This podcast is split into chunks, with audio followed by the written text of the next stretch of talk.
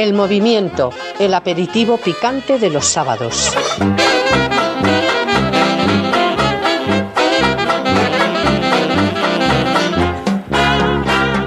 Sean todos bienvenidos al movimiento, su casa en la radio, en Decisión Radio, la radio de los valores.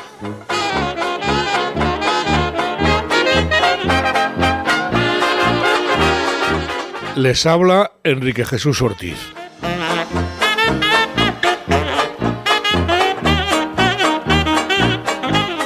En nuestro programa de hoy, bueno, primero una sorpresa que según acabe la entrada van a escuchar y a continuación eh, nuestra compañera Alicia Bódalo con sus megáfonos sin alma.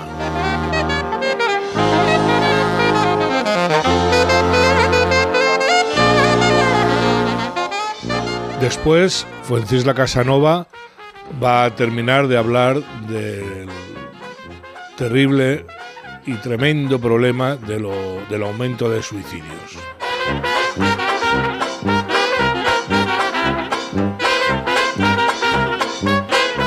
A continuación, el profesor Miguel Usabel con su programa de economía, la economía del sentido común.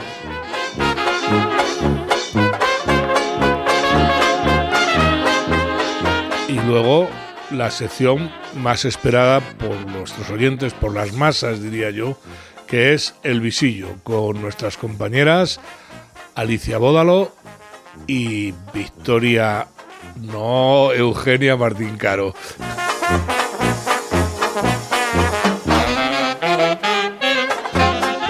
No se lo pierdan.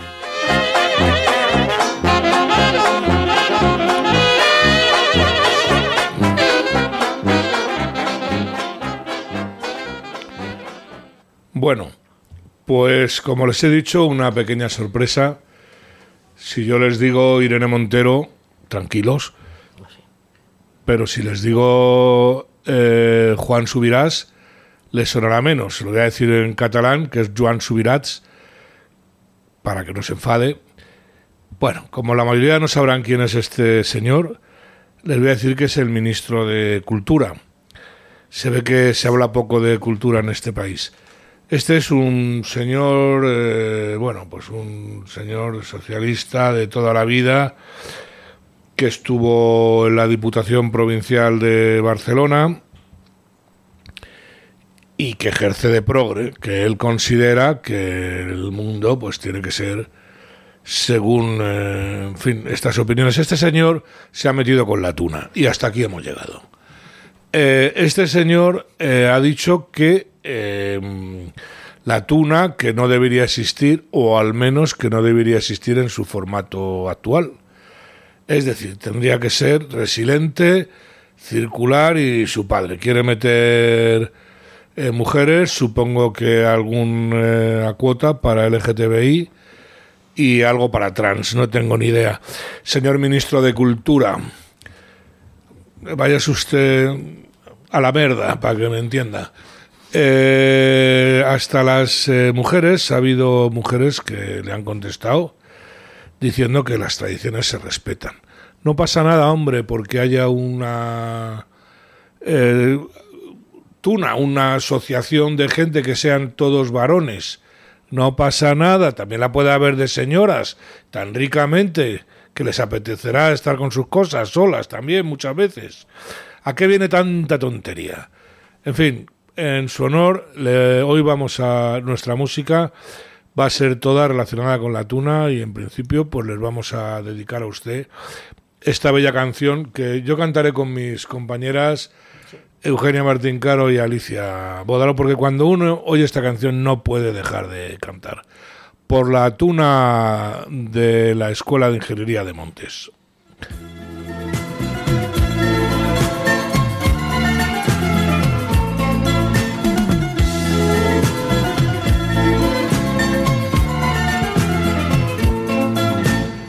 Quítala del clavel, del clavel en la boca.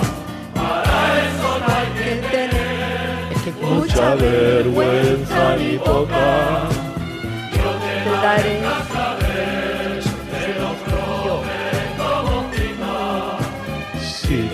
gotas de sangre que llevas en la boquita. Clavelitos, Clavelitos, clavelitos en mi corazón. Ministro, va por ti. Para Juan Bajarás. Subirás, subirás. No, yo le llamo Bajarás.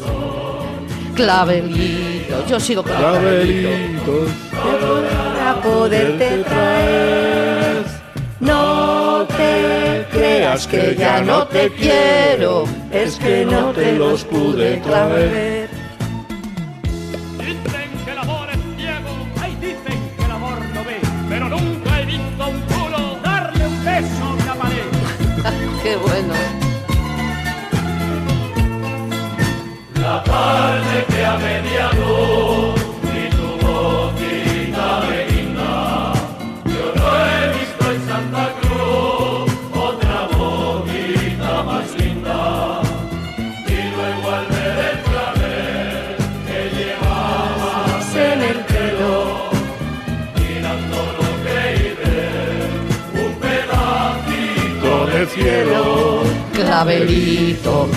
clavelitos, clavelitos de mi corazón.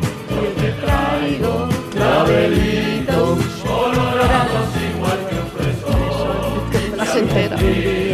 Clavelitos, para poderte poderte traer. No te creas que ya no te quiero, es que no te los pude coger. Muy bien, para el señor ministro.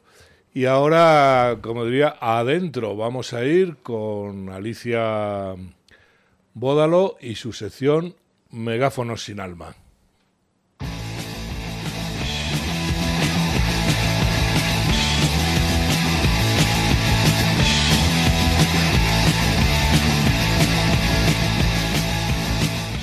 Así, así me gusta la música marchosa, que vengo hoy calentita, a megáfono sin alma. Eh, soy Ali para todos ustedes. Y hoy vengo bastante cabreada porque, aunque yo de verdad intento no tener que ponerme así, pero es que esta izquierda, extrema izquierda, me da todos los días trabajito. Y además es que cada día a peor. Porque se puede ser imbécil, se puede ser analfabeto, pero ya el grado de gilipollez que tiene esta gente ya es preocupante. O sea, yo pido a los psicólogos de España, por favor, que hagan un congreso, que hagan algo para poder tratarlos, porque llegar a defender a un terrorista por encima de la cultura y la religión de tu país es de ser un auténtico cubo de basura. Todos sabrán el, el- acto terrorista que ocurrió en Algeciras el otro día. Y sí, lo cometió un marroquí, marroquí, marroquí y marroquí. Y no me voy a cansar de decirlo. Y que me detengan por fascista y por racista. Marroquí. Que se permitió el lujo de ir con dos machetes en la mano por la calle, llegar y cortarle el cuello al párroco de allí y dejó mal herido a otra persona. ¿Vale? Al grito de Alá. Pero aquí no pasa nada, porque grite Alá y se cargue a una persona. Porque luego viene nuestra izquierda maravillosa, salva delincuentes, intentan blanquearlo. ¿Por qué? Porque saben que era un eh, marroquí ilegal que entró ilegal, que es lo que le gusta a nuestro querido dictador Pedro Sánchez. Entonces, para taparlo, nos salen, cómo no, los periodistas lameculos, que ya no es que sean lameculos, es que nos sacan la lengua del culo de Sánchez, que es lo peor y han intentado blanquear esto, que es repugnante. Y nos sale la gusana griso el otro día diciendo que a lo mejor el pobre lo había matado porque no le daban de comer. Tócate el naranjo, no me dan de comer. Vale, muy bien, pues mañana me voy a plantar en Antena 3 y como no me den un bollo, me llevo por delante a todos los de espejo público. Y que luego salgan a blanquearme. Porque no es solamente esto, es que blanquean absolutamente todo hay un montón de delincuencia por parte de gente de allí. En enero, el día 3 de enero, señores, cosa que no sabrán porque ya se encarga el gobierno de dar cheques en las televisiones, entró un marroquí ilegal el día 3 y el día 6 había violado a una señora mayor de 65 años, también en Algeciras, la ha desfigurado la cara de la paliza que le ha dado, y aquí nadie habla del tema. Porque si hablas del tema te dicen, ay, pobrecitos, es que hay que ayudarlos, porque vienen de un país destruido. Pues llévatelo a tu puñetera casa, lo crías con tus hijos y pagas tú los gastos que nos cuesta a los demás. Pero lo que no se puede hacer es blanquear a un terrorista de mierda que lo que se merece es que le, pisoteen el cuello. Eso es lo que se merece. Y ahora que vengan y me detengan por violenta. Pero me parece repugnante que la izquierda encima lo esté bloqueando. Y encima la secta al día siguiente sale hablando de los crímenes que cometieron los cristianos. Pero vamos a ver, ¿nos estamos volviendo todos locos? Entonces, por favor, basta ya. Por supuesto que hay eh, eh, delincuencia en los extranjeros, por supuesto, y los hay maravillosos. El 60% de mis amigos son todos de fuera. Y curran como nadie, pero no cogen un cuchillo y se pasan a un pobre cura por delante por el maldito Alá. Muy bien. Y me da absolutamente igual. Estupendo. Era sacristán, no era O párroco. sacristán. Ah, bueno, bueno, pues el que se salvó fue el párroco. gracias a Dios, se Eh, salvó. por favor, que es de vergüenza. ¿Tú me permites un comentario a tu comentario, Hombre, claro, por Alicia? supuesto. Eh, Que te bote chapote. No, aquí no se habla, estamos hablando, eh, nadie tiene nada contra los marroquíes. Yo he veraneado en Marruecos, en Asila, mucho tiempo, quiere decir que a mí ese país me gusta mucho, pero siempre se obvia que es un narcoestado que está dominado por un sátrapa eh, medieval eh, que tiene a su pueblo machacado y que la mayoría de esa delincuencia ilegal que manda eh, son eh, jóvenes salidos de las cárceles. Lo hago el comentario porque es que nadie lo hace. Entonces ya está bien. O sea, no es un tema. Claro, es gente eh, más fácil de manipular por servicios de inteligencia o, o servicios pues islamistas, como se llega Sí, pero perdóname un momento, Enrique, y ya termino. Eh, cuando una persona es capaz de coger a una persona, rebanarle el cuello eh, o violar a una persona con 65 años y desfigurarle la cara, eso no tiene nada que ver con pasar hambre ni con no, vivir no. en un país que te está si maltratando. Tú ya tienes mala sangre y mala baba desde que has que nacido. sea, es que en Marruecos nadie pasa hambre. No estoy hablando, es que ese mito de pasar hambre, no me quiero ir del programa. Mm. Ese mito de pasar hambre, eh, cuando una persona tiene hambre, no se dedica más que a buscar comida. Eso es un rollo. Cuando una persona es pobre, tiene que buscarse, los que lo hacen no son pobres. Estoy diciendo que lo que nos mandan aquí son delincuentes, del tipo que sea. Y simplemente quería hacer esta anotación porque no he oído a nadie hablar de esto, quizá en algún sitio se haya hablado. Pero bueno, muchas gracias por tu sección.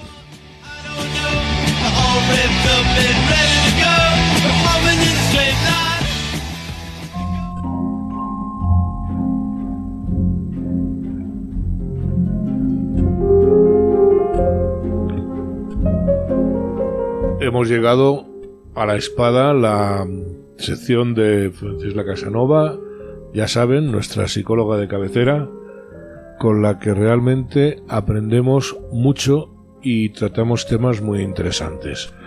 La semana pasada estuvimos hablando del suicidio. Bueno, estuvo hablando ella porque yo no la me voy por los cerros de Úbeda, no la dejo mucho. Y estuvimos hablando del incremento, del tremendo, terrible y doloroso incremento en los suicidios en la preadolescencia. Creemos que es un tema con la suficiente entidad como para seguir tratándolo. Si te parece, Francisla, buenos días. Muy buenas, muy buenas a todos. Vamos Pues- a seguir hablando de- Sí. del tema. Sí, sí. ¿Por dónde lo cogemos hoy? Pues eh, vamos a repetir, porque habrá algo, a lo mejor alguien que no lo, que no lo ha escuchado, un 134% más de suicidios entre, en niños, eh, en menores eh, de entre 10 y- y 14 años. Y hemos dicho que la preadolescencia es una época muy complicada, muy conflictiva, pero que hay que poner en relación estos datos con el- el dato brutal de los divorcios y separación, bueno, de los de las disoluciones matrimoniales en España en el 2021, que son 90.582 eh, familias rotas y que los niños son las víctimas, las mayores eh, damnificados en estas, en estas eh, disoluciones matrimoniales, sobre todo en lo que respecta a la interacción con los padres, eh, en especial del padre, ¿eh? porque se- suele ser el más, aunque también hay, hay madres, hay mujeres que, muchas mujeres sufren muchísimo, ¿no? Pero, pero el padre es el, a la hora de, de decidir quién se queda con la custodia, suele ser el padre el que, el que cede, los jueces suelen dársela a la madre. Vamos. Totalmente. Entonces el padre es el que se queda fuera y el que pierde el contacto eh, cotidiano con sus hijos. Y eso es un daño enorme para los hijos y en especial en la época de la preadolescencia y en la adolescencia. Cuando más necesitas una figura paterna. claro. Cuando más siempre la necesitas, a partir de los dos años de vida, el padre tiene que ocupar el, el lugar preeminente en la relación con el hijo y la madre debe cederlo. Pero, pero es que en esa época es fundamental porque le va a proteger de, de los, de los predadores, ¿no? Eso se ha, se ha visto experimentalmente.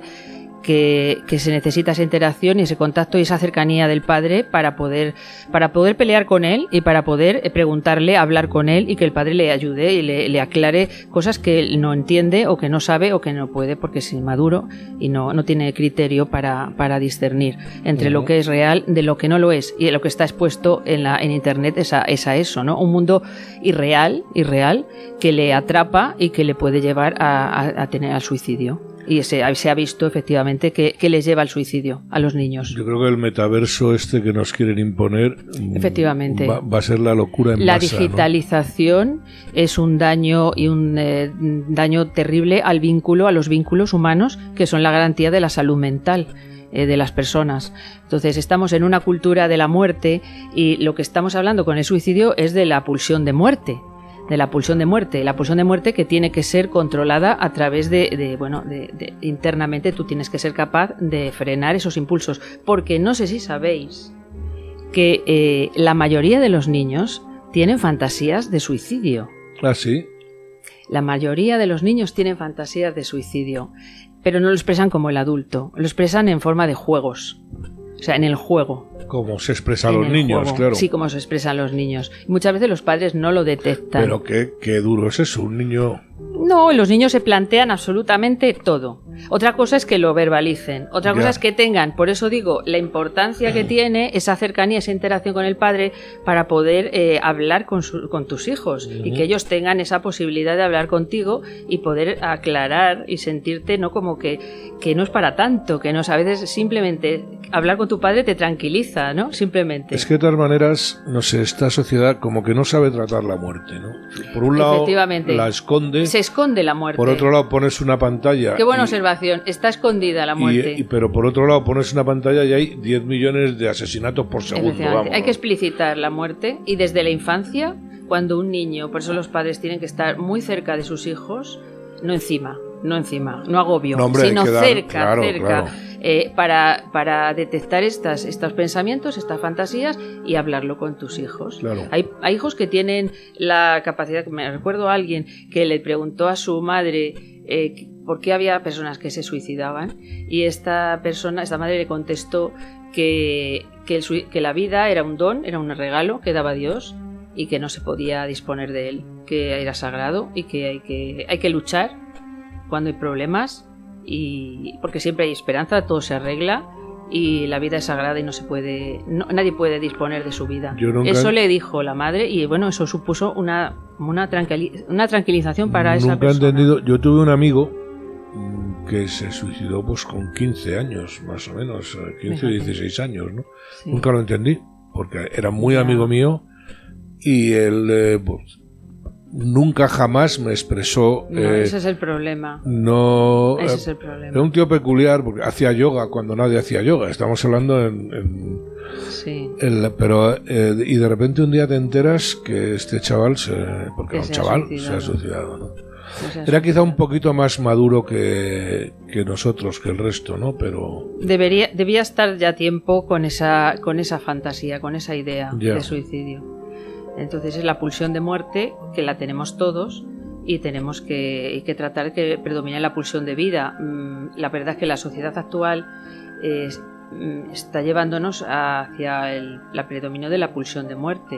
O sea, estamos hablando de leyes eh, tanáticas como la ley de eh, la ley de eutanasia, de eutanasia, en donde se le quita el valor a la vida humana y, Claro. se- y, claro, eso está calando, eso cala en la el sociedad. otro día no, Por sé dónde ejemplo. ha sido, en Canadá, es lo- el, el- el paradigma de todo esto, que a- alguien como que se había quedado sin trabajo, se había jubilado y no tenía pensión suficiente y la respuesta fue que no te subo la pensión, pero te doy la posibilidad de una eutanasia. ¿no? entonces, ¿por qué tenemos este incremento de, de suicidios? Está claro. O sea, eh, hay algo, No- eh, nos lo está- están hay algo que sirviendo en está en el aire. Si algo en el aire está llevando a que, bueno, no, no hay ayuda, no hay solución. La solución, bueno, tienes- te puedes, te matas y ya está, se soluciona.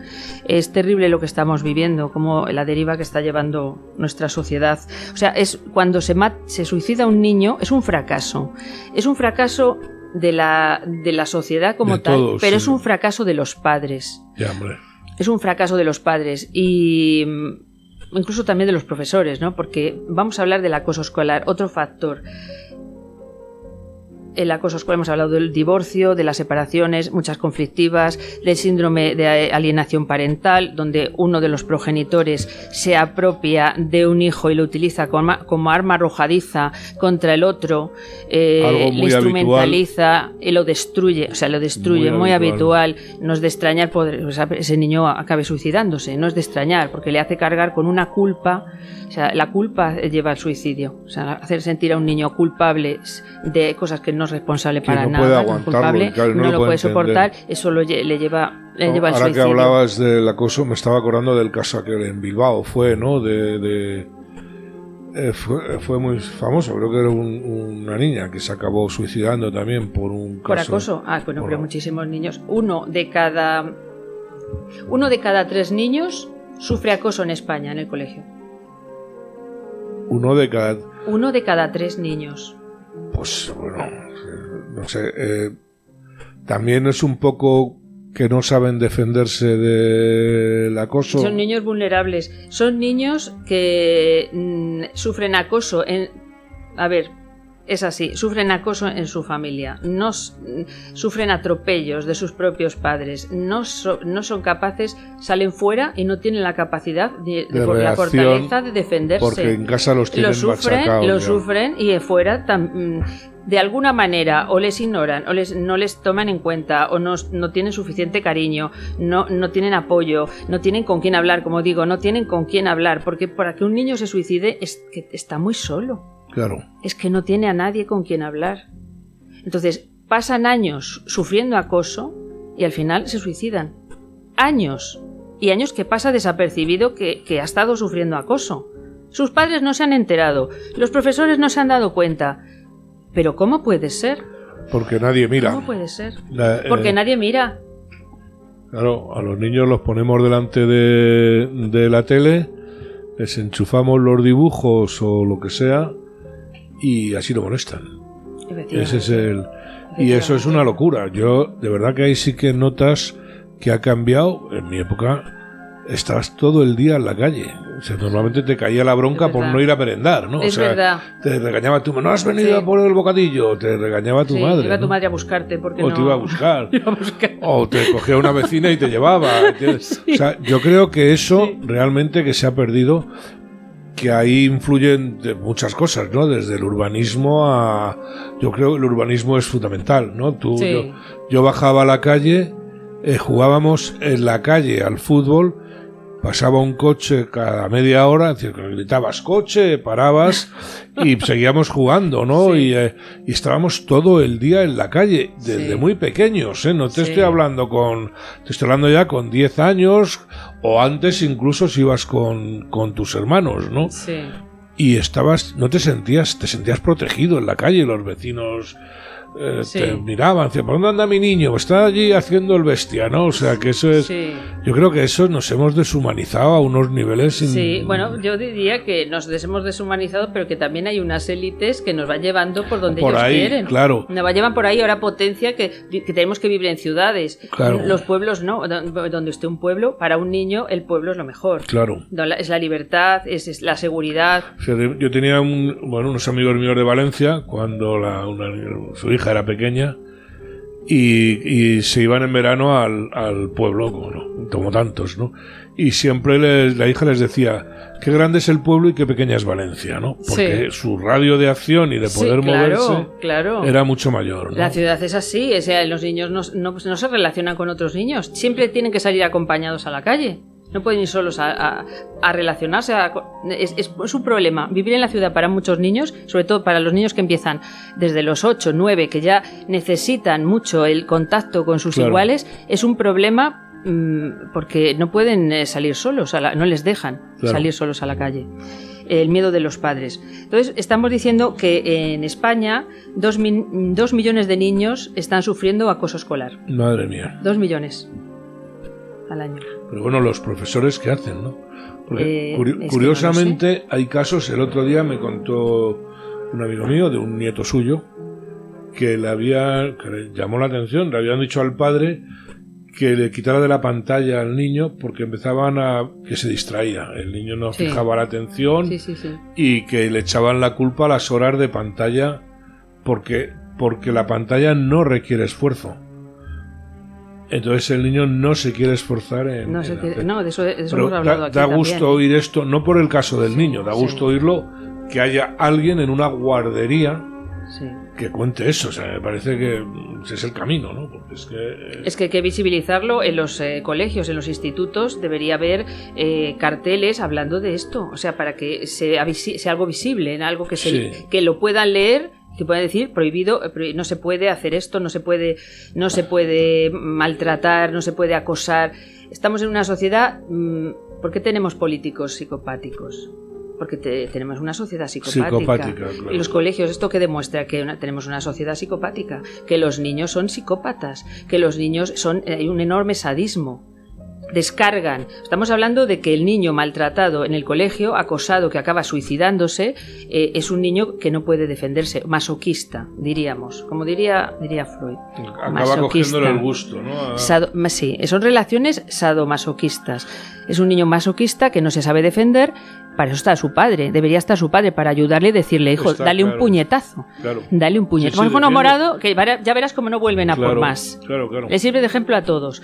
Eh, pero no están, es- se ha perdido el contacto con los padres, hay una denigración de la figura paterna y esto redunda en que los niños son más débiles y los niños se dejan maltratar y, se- y muchas veces la madre maltrata al, al- al- al padre. O sea, eh, esto se ve, yo he estado colaborando con una asociación Anavid, eh, violencia Sí. doméstica y, se, y he visto de directamente primera persona muchis- con muchísimos padres que son maltratados por las madres con el consentimiento de los jueces. O sea, tomando los jueces en cuenta las falsas denuncias. Falsas denuncias de, de- de- de abusos, de cosas terribles. Entonces, ese niño no se va a saber defender. No se va a, imposible. Es víctima, eh, va a ser víctima de acoso en el colegio eh, sí o sí.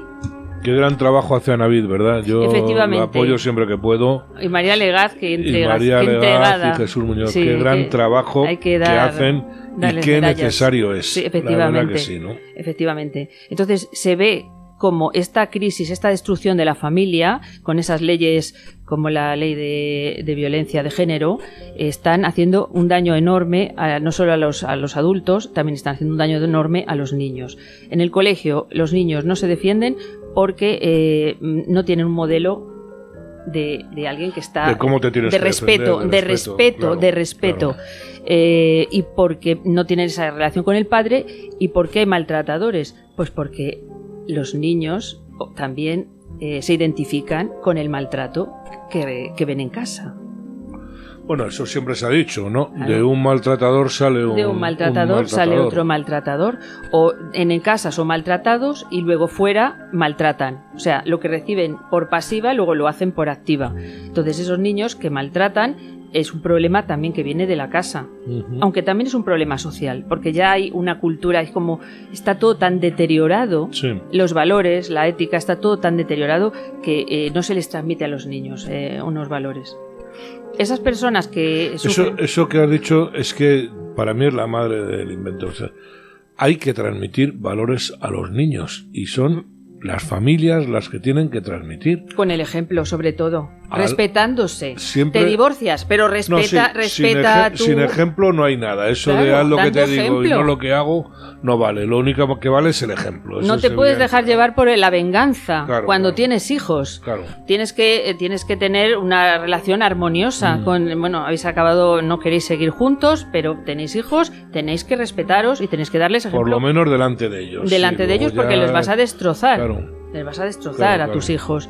Pero vamos, eh, yo lo que digo es que tenemos una sociedad muy, muy psicopática, muy psicopática. Y, y tenemos políticos que reflejan es- esa sociedad. Esa sociedad. Pues qué pena, porque la verdad es que eh, no es el camino. ¿eh? Y mira que No. sabemos ahora lo que no sabíamos nunca, porque nuestros padres, nuestros abuelos eh, no sabían de esto, o sea, no- pero tenían unos patrones de conducta y una ética muy clara y, muy importante. O sea, no, siempre ha habido, eh, bueno, gente que, digamos, se ha salido un poco del camino recto, vamos a decirlo, ¿no? Pero lo de ahora no. Lo de ahora a mí me parece, y además sin necesidad, porque a lo mejor antes había más necesidad para hacer determinadas cosas que ahora. Yo pienso así, no sé, debo ser muy puritano, pero, pero creo que es así como, como eh, tiene que ser. Es que es al- Pero claro, cuando te están diciendo todo el día que no, que no, que no, pues te lleva al suicidio, evidentemente. ¿no? En fin, lo que estamos viendo también se ve en- es que hay un aumento de niños con, con depresiones diagnosticadas. Una cosa que yo aprendí eh, a mis años de estudios de, de psicología psicoanálisis es que los niños no se deprimen. Los niños no se deprimen. Pero hoy en día los niños están eh, de- deprimidos.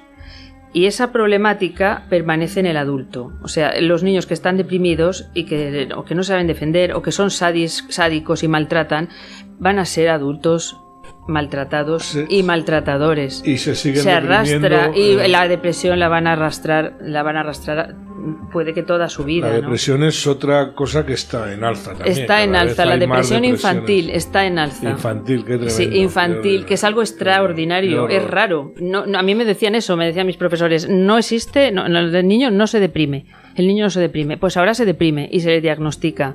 Y cuando llegan adultos, yo he tenido mm, eh, a- a- enfermos, eh, pacientes eh, que habían sufrido maltrato y acoso en el colegio, no llegaron a suicidio, gracias a Dios, ¿no? Pero pero arrastraban el trauma del es un trauma terrible el maltrato en el colegio lo arrastraban a la- hasta la edad adulta y luego habían pasado toda su vida eh, sin poder defenderse o buscando ese reconocimiento esa aceptación Muy que no tuvieron que no tuvieron en el Muy colegio difícil salir de ahí, ¿verdad? Eh, eh, pues necesitan ayuda, necesitan terapia. Son, Claro. son personas que necesitan ayuda. No pueden por sí solos superar esa, esa carencia de reconocimiento y de aceptación porque les, les maltrataron en el colegio. Entonces, esto es un tema muy serio. pero muy Porque serio. los que no, en los que gracias a Dios no se suicidan, menos mal, aunque ya digo, hay muchísimo suicidio infantil, pero, pero por lo menos, eh, pero, pero lo sufren toda su vida. Lo sufren toda su vida. Y siempre se ve que los padres no se, por sus propios problemas o por, por circunstancias familiares, no eran conscientes y no eran capaces de, estar ahí, de desempeñar su función. O sea, la soledad y por otro lado, que los padres no hacen su función.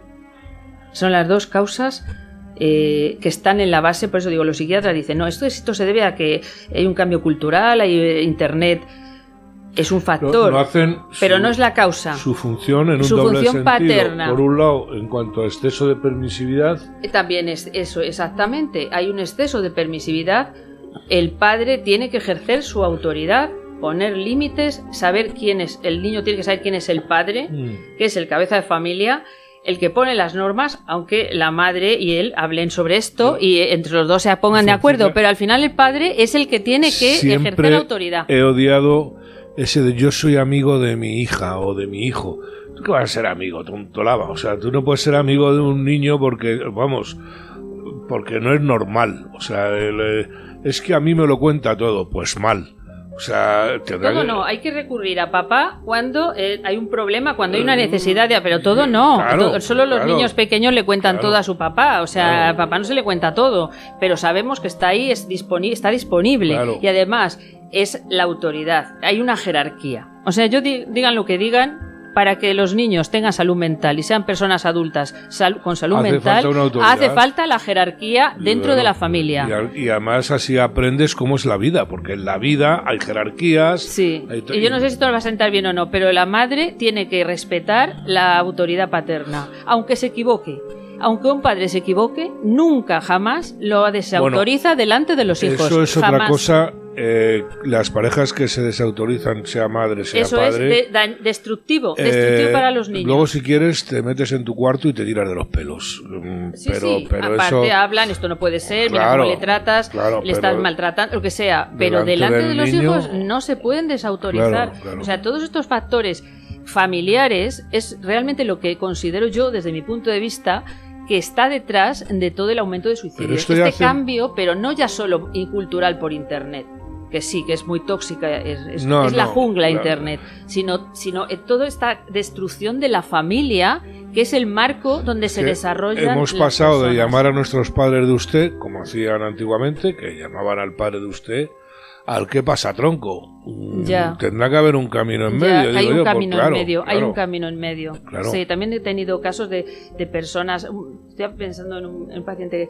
eh, separado y, y que sus padres, no le, sus hijos no le tenían ningún respeto, Claro. porque la madre no le trata, le, tra- le, pierde el respeto, respeto. no bueno, respeto. casos de se maltrato. tuvo que hacer respetar, se tuvo que hacer respetar él. casos de maltrato físico de hijos a padres cada día hay más también, que es algo que no se conocía, o sea, Sí, porque se les ha permitido, se les permite todo desde pequeñitos. claro, no se les ponen límites y no se les y no hay no hay un respeto de la tiene que haber autoridad en la familia respeto de la autoridad. Y una organización es una jerarquía de la familia la madre tiene un papel el padre tiene otro y tiene que cumplir su papel qué buena era la mili, Fuencirla, ya, ya, Pues sí, ya a otro nivel, sí, pero qué buena sí, era la mili. sí bueno sí Para hay gente que es- se alegra de haber mucha gente se alegra de haber ido a Yo, la mili mm, vamos, no, hombre, tiene sus inconvenientes o tenía sus inconvenientes. Hay quien no habla bien de la mili porque pasar, lo pasaron mal, a Bueno. les tocó con eh, ciertas personas que no Pero para, si vas un poquito ya mm, maduro y vas un poco espabilado, sabes sortear esas cosas, salvo cosas Mm. muy concretas, ¿no? Pero aprendes dos cosas. Uno, la jerarquía, como tú dices, y Mm. los y luego un nivel de compañerismo muy interesante, porque además te relacionabas con gente de todos los ambientes, gente de ambientes muy distintos al tuyo. Yo creo que eso era muy bueno. yo Y luego aparte un pero- servicio a la patria. Así Claro. de claro, que también, Sí. Que también. prepararse por si hay una invasión hay que, hay que coger el fusil y defender a Pues la patria. yo siempre digo, si pagamos impuestos, pues a lo mejor el servicio militar es una forma de pagar de pagar un impuesto muy necesario. Yo Mm. soy totalmente no te digo un servicio militar de tres años o dos años y medio, como ha llegado a haber, pero una preparación militar y un servicio militar y un someterse a las normas del ejército que son muy buenas, lo digo yo que no, porque así de claro, ¿no? Pero bueno, ¿no ves? Ya me he ido del, del tema. ya no me puedo- me- ya- ya me, ha- me he perdido, me he perdido. Te pierdo yo, es, es que no puede ser. Mm, en fin, eh, bueno, entonces eh, queda claro, ¿no? Que no, no es solamente una cuestión de internet, eh, como dicen en el Gregorio Marañón, eh, desde luego que no, desde no que no, es un tema muchísimo más, más complejo y, y que lleva una deriva que creo, me temo, bueno, de hecho ya, ya se tienen los datos del primer semestre del 2022 y, y hay ya más suicidios que en el primer semestre del dos- del 2021. Madre mía, Esto va, esto va increciendo, madre mía. ahí lo dejo. Es tremendo, ¿eh? Es, sí, Es tremendo, sí, lo dejo. sí. tremendo.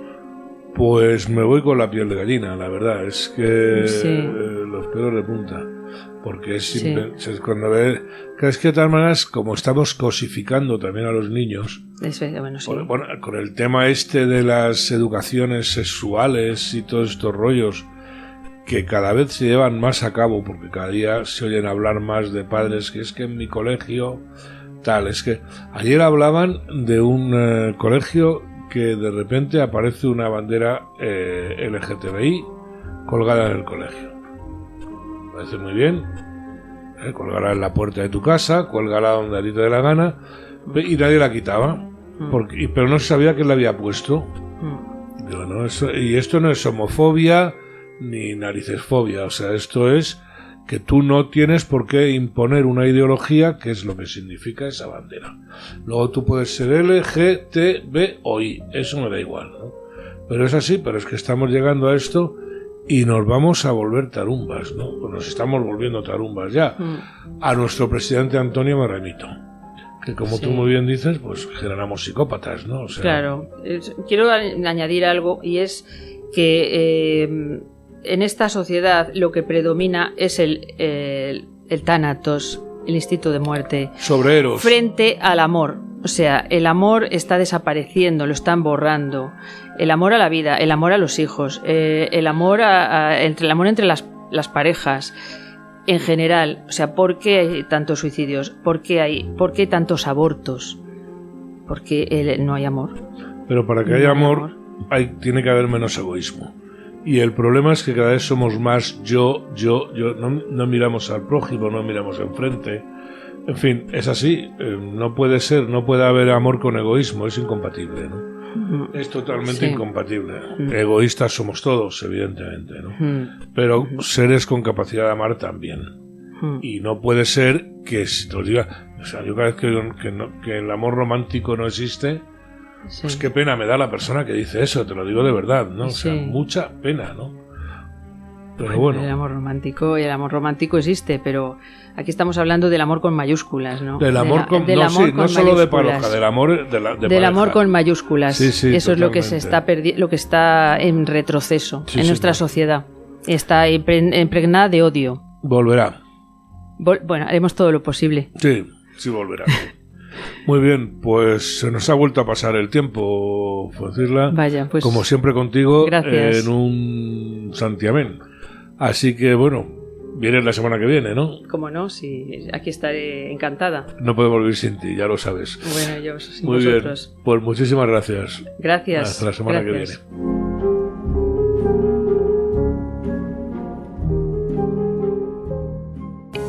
Eservín, 910-708-190. expertos en jardinería.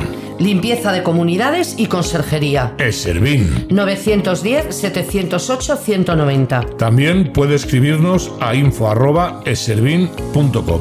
Usted a lo suyo, que de sus instalaciones nos ocupamos nosotros. Contrátenos y le haremos a su comunidad un estudio de viabilidad y coste de autoconsumo energético mediante placas solares. El movimiento, el aperitivo picante de los sábados. Puede ponerse en contacto con nosotros escribiendo a elmovimiento@vecinosmadrid.es.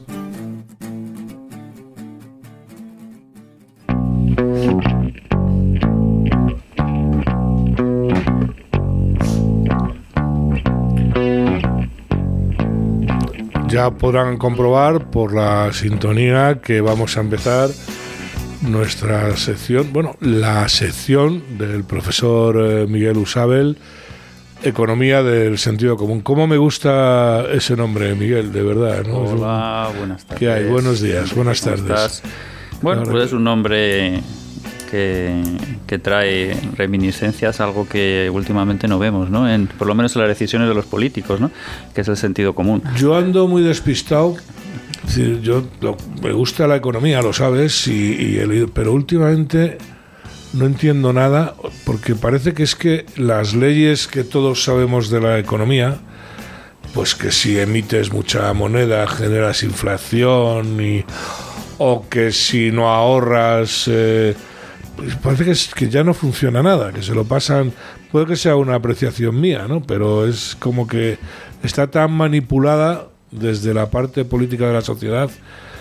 ¿Esto aguanta o realmente nos vamos a pegar una galleta? ¿Qué opinas?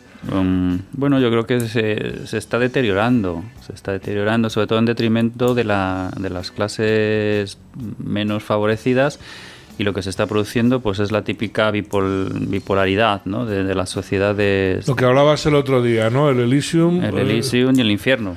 y el infierno, claro. muy claramente. Entonces, ahí yo lo que veo que mm, hay que dar una pensada a muchos conceptos, ¿no? ya no liberales, ¿no? pero mm, incluso, bueno, pues socialdemócratas, pero bien entendidos. ¿No? Hay, que, hay que reposicionar muchas, muchas cosas ¿no? y sobre todo revisar discursos, discursos que se dan por hechos que pueden tener incidencias muy graves en la economía y en el desarrollo de, bueno, pues de la clase media, ¿no? que al final es la espina dorsal de cualquier crecimiento económico. sin clase media no hay nada, no hay Sí, democracia, no hay riqueza, Sí. no hay nada. El John, que todo el mundo sabe que no soy muy liberal, tampoco soy antiliberal. Realmente pienso que todas estas clasificaciones, como izquierda, derecha, están ya un poco sacadas de, de tan sobadas que, están ya muy manidas y que no es Pero, bueno, la- el liberalismo, no. Un día, un día vamos a hacer un monográfico sobre el liberalismo, a ver si traemos a alguien, porque hay muchas, muchas equivocaciones, ¿no? Pero lo que está claro es que es una manipulación, por ejemplo, las pensiones. La subida de las pensiones. ¿Qué te parece a ti esto que nos ha subido? ¿Cuánto han subido? Un, Un 8%. un 8%. Mm, Que teóricamente es la pera limonera, ¿no? Una subida, ¿no? sí. Pero tiene truco. Bueno, claro, al final es un- una cantidad enorme para la carga que tiene la, la pensión como dentro del PIB en España. Y es bueno para, para los pensionistas, sin duda. Pero de algún sitio habrá que, habrá que sacar esta, el problema esta es que, cantidad. que si te suben luego el, el IRPF un 10%, Exactamente. Yo creo que ahí lo que se genera en términos más técnicos es, eh, son dos cosas. Primero, la quiebra de lo que es la caja que conocíamos como seguridad social. ¿no? La seguridad social realmente era una caja aparte de lo que es el sistema impositivo. Era, efectivamente, era. exactamente, era. Y esa se nutría de las llamadas cotizaciones a la seguridad social. El empleado y el empleador Mm. aportaban dinero para que esa caja pues estuviera siempre llena o hasta donde pudiera estar y de eso se pagaba pues toda la carga de, de pensiones, hasta algunos casos, bueno, Monfaz, etcétera, etcétera, que tenían sistemas, sistemas propios. Esa caja ha quebrado, esa caja es inviable que se pueda nutrir solamente de esas cotizaciones al nivel que están. Entonces, claro, hay dos, dos, dos opciones. O aumentamos esas aportaciones del empresario y del, y del trabajador a la caja, o recurrimos a lo que se llama técnicamente el mecanismo de solidaridad intergeneracional, aumentando los impuestos para seguir pagando las pensiones. Pero, Miguel, pan para hoy, hambre para mañana, porque eh, la gente joven, como hemos hecho nosotros, tenemos que estar pagándole a, a- exactamente. a ver quién le pone el cascabel al gato, ¿no? A ver qué político, que no lo hay, ya te lo digo yo, en ningún partido, le dice a los pensionistas vamos a, a bajar su, su nivel de vida o vamos a bajar sus retribuciones porque esto hay que solucionarlo. Sí, exactamente. Ahí la, la- la dicotomía, la decisión es si quieres comprometer el crecimiento futuro porque estás teniendo una carga impositiva demasiado elevada, bien sea por cotizaciones en seguridad social o recarga de impuestos.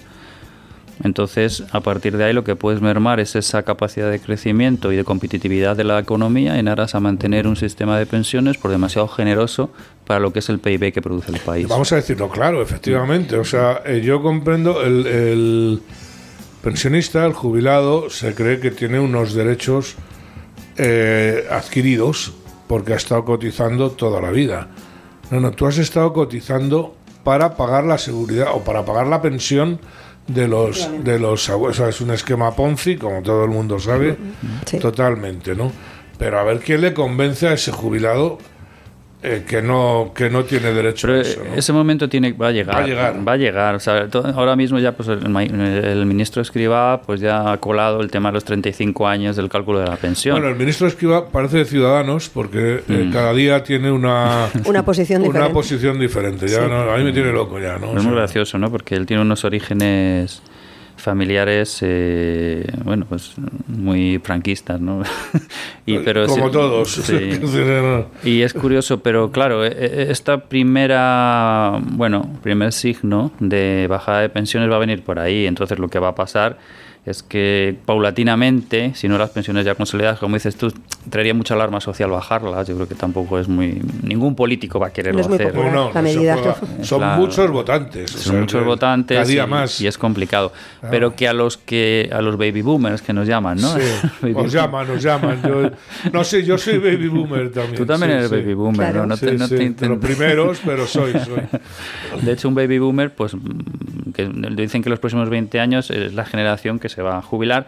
A nosotros nos van a pegar las rebajas sin ninguna duda, ¿eh? Espérate que haya para cobrar pensiones cuando nos toque jubilarnos No, a si no, nosotros. si- Va a estar complicada la cosa. Si no hay para cobrar pensiones, es el acabose. O sea, A es- ver, dinero hay, o sea, para pagar pensiones siempre va a haber dinero. El problema es qué porcentaje de PIB vamos a invertir en pago de pensiones. Primera, primera pregunta. Y segundo, si esto eh, lo vamos a sacar directamente de impuestos, va a ser en detrimento de otro gasto. Entonces, o, gene- o- o quitas el gasto superfluo, que aquí daría para pagar mm, 20 pensiones más, Claro. de alguna manera, o, o- o tienes que decidir en qué mermas, digamos, esos, es- es- digamos, esos productos o esa- esos servicios que presta el Estado para pagar las pensiones. Es una decisión que, como bien se, se denomina, es una eh, solidaridad intergeneracional.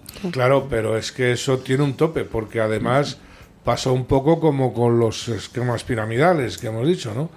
Cada vez la base de la pirámide es más grande, entonces es donde no se sujeta. Si fuéramos con un, eh, eh, digamos, una población eh, creciendo, si tuviéramos una pirámide poblacional al revés, pero no, o sea, cada vez hay más gente chupando del, Claro. del y, Estado. ¿no? y fíjate, ya tampoco es un tema de pirámide poblacional, que lo es, ¿vale? que lo es, pero también es de sistema productivo. O sea, un, Totalmente sí. o sea, un paro que tenemos, Sí. eh, aunque tuviéramos muchos más hijos y tuviéramos muchas más Si no inmigrantes, trabajo. claro, cualificados, al final los puestos de trabajo son los que son y la productividad que tenemos es la que es. Entonces, es, es peor, a lo mejor, si tuviéramos más gente sería peor, porque encima tendríamos más parados. De todas No, formas, si sí. me permitís, un, bueno, yo Sí. no soy experta en estas materias mm, económicas, yo tengo otras especialidades, pero a mí me hace mucha gracia lo de la subida de las pensiones. Si te subo la pensión un 8% y luego te voy a subir el IRPF, al final es que es lo comido por lo servido. O porque pierdes. sí, o pierdes incluso, porque te cambia lo que es el, el- el rango en la escala y al final acabas ganando un neto más pequeño que el que venías percibiendo, con lo que la capacidad económica de ese pensionista se ve reducida. Al final, yo pienso que habría que plantearse quizá, no sé eso, desde el punto de vista económico, cómo em, repercutiría ¿no? en las políticas económicas del país, eh, quitar la- el IRPF de las pensiones, sobre todo la pensión de jubilación. Hay algunas pensiones que no que están exentas de IRPF, las, las pensiones de incapacidades, ciertas pensiones que están exentas. ¿Por qué la de jubilación a lo mejor no se podría plantear, en vez de que sea un rendimiento de trabajo y tenga el mismo tratamiento que un rendimiento de trabajo cualquiera, que estén exentas? Le darías mayor, claro, efectivamente se deja de recaudar dinero, pero ¿cuá- ¿se dejaría tanto de recaudar? No sé. ¿Sería tan importante la cantidad que se dejaría de recaudar vía impuestos de IRPF de las pensiones? Sí sería importante. Piensa en todos los... eh, tenemos un casi 19% de... casi 10 millones de, de pensionistas. Imagínate lo que sería eso. Y algunos tienen pensiones altas. Sí, las hay Yo muchos habría que ver los que tienen pensiones altas, que son bastantes, no la mayoría, pero son bastantes. De todas formas, eh, algún día esto tiene que cambiar. Esto es una. Yo tuve una discusión de esas de ventanilla de oficial en, en el colmo de la indignidad. De la, no, de la indignidad, no, en el colmo de cabreo. Le dije a una funcionaria que eh, se buscara un trabajo de verdad. Y no le gustó, ¿no? Pero es que yo estaba muy cabreado, ¿no? Y me dijo, yo también pago mis impuestos. Y se lo dije, digo, ojalá no los pagaras, porque yo también estoy pagando con mis impuestos tus impuestos, ¿no? O sea, ese invento que tenemos de grabar los impuestos sobre los impuestos, tal, tiene, algún día tiene que pararse. Y luego lo que dices, eh, Miguel, vamos a ver, a ver si empezamos en vez de echar a la gente de clase y de que no aprenda, que, que está creciendo el abandono escolar, que es alucinante, está creciendo, no me extraña, eh, eh, bueno, pues vamos a buscar valor añadido, ¿no? Vamos a buscar industria del conocimiento, vamos a buscar eh, competitividad, digo yo, no sé, ¿no? Sí, pero a ver, la, la competitividad necesita reformas estructurales que ningún político quiere asumir. Eso es. ¿Por qué? Porque una una- el político parchea, el político es un cortoplacista nato y es una persona que se que solamente mueve a, a- a, pues a golpe de encuesta y a golpe de titular. Entonces, para realmente acometer eh, reformas que impliquen eh, productividades más altas, cambios de paradigma en producción, nuevos horizontes, por, por decirlo de alguna manera, para, para lo que es la economía española, necesitamos reformas estructurales grandes. Y eso ahora mismo, con- eh, eh, inmersos en la- las dinámica- dinámicas políticas que nos vienen regalando nuestros, nuestros queridos políticos, es muy complicado. O sea, al final debería, yo me acuerdo del Pacto de Toledo, ¿os acordáis todos Sí, del Pacto claro. de Toledo, no? Sí, sí. Entonces, yo creo que fue la última vez que se ha visto en nuestro país una- un compromiso. No, de- de- vamos a ver. Yo a los políticos lo que hay que pedir es que nos dejen en paz.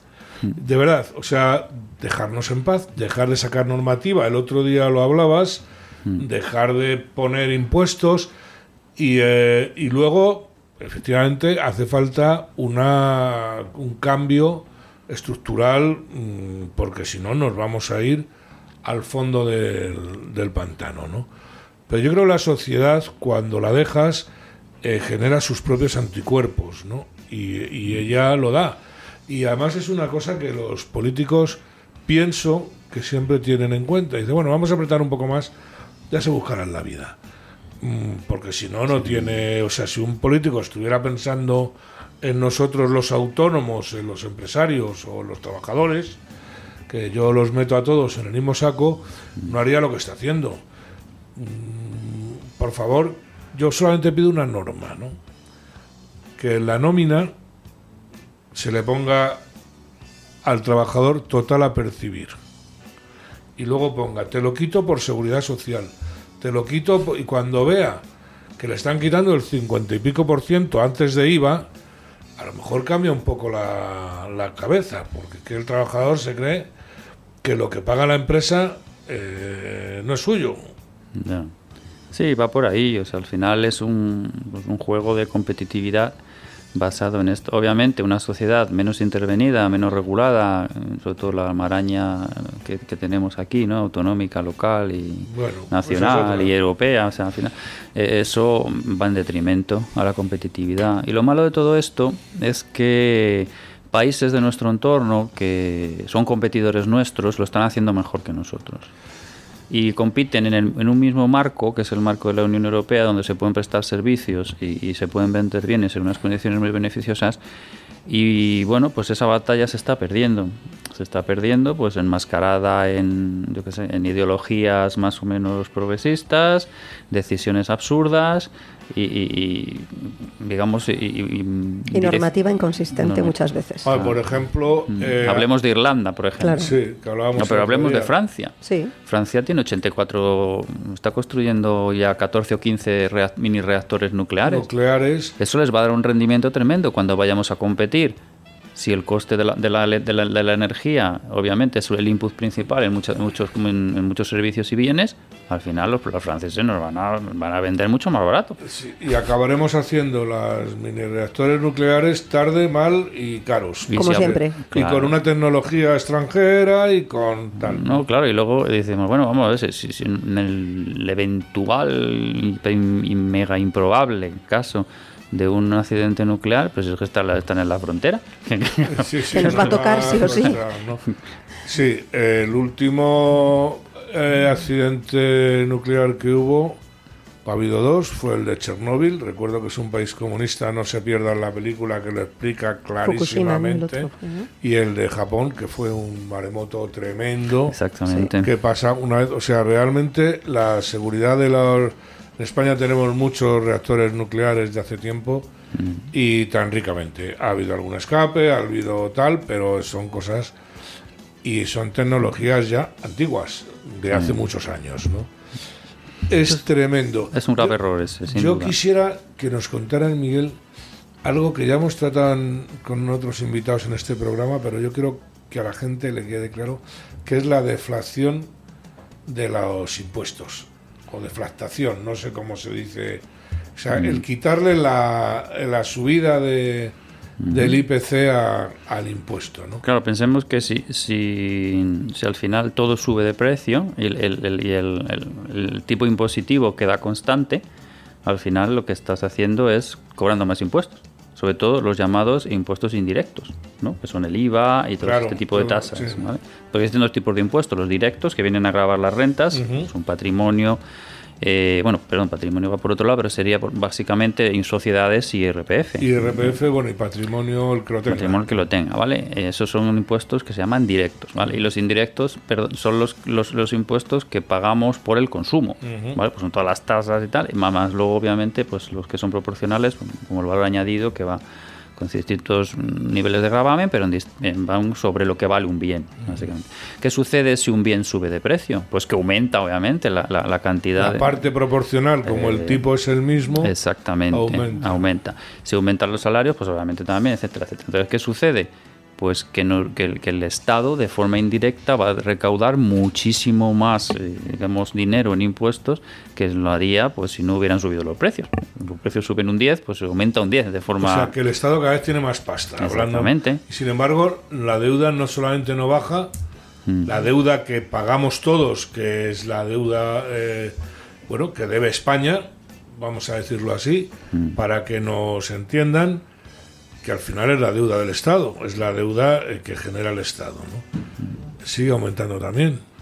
Sí, pero es lógico, porque al final eh, son, son gobiernos que llevan políticas muy expansivas en cuanto a gasto, a veces irracionalmente expansivas, y con eso lo que van a hacer es engordar, digamos, esa, ese hueco, esa, esa deuda pública que, que ha generado. ¿Qué ha pasado hasta ahora? Hombre, pues que el bendito señor Draghi ah, decidió, pues no, bueno, pues eh, em, Se bajó inyectar- los pantalones porque Sí. él defendía lo contrario. inyectar digamos di- dinero vía pues esta esta esta permiso no que les daba a, a endeudarse a las naciones Mm, afortunadamente al no tener tensiones inflacionistas mantuvimos un lo que nunca se ha visto en Europa no que son unos tipos de interés casi cero ¿no? Sí. que eso parece que es algo lógico y nos ha parecido algo normal pero nunca lo ha sido O sea, los tipos cero solo se han visto en, en Japón, ¿no? En la época expansiva cuando Sí. Japón era Japón, ¿no?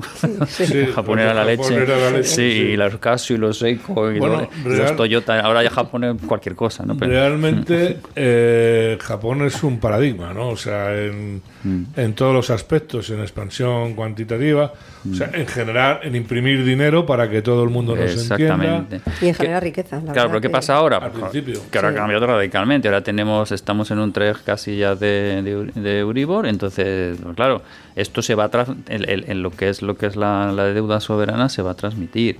Y luego tenemos lo que es el diferencial o prima de riesgo, que es lo que se pone encima del tipo. Entonces ahí todo lo que no- a partir de ahora nos vayamos a endeudar lo vamos a tener que hacer a esos, a esos niveles. Lo que ya nos hemos endeudado no, porque lo vamos a tener casi un tipo X, Claro, sí. eso ya está a largo plazo.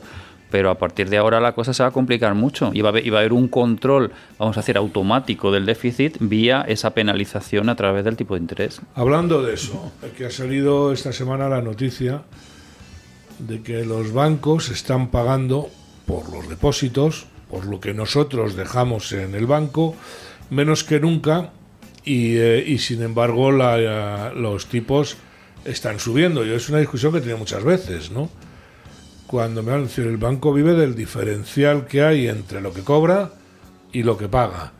Me da igual que el tipo esté al 15 que como que esté al 3, como está ahora, ¿no?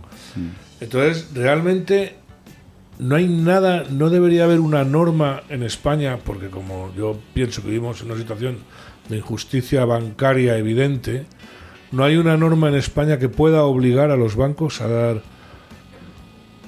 un dinero suficiente o, o justificado, porque están ganando un 3%. En teoría no. Lo que existe es la posibilidad de, eh, bueno, esto sería un poco hablar por hablar, sacar el- de la chistera el término de usura.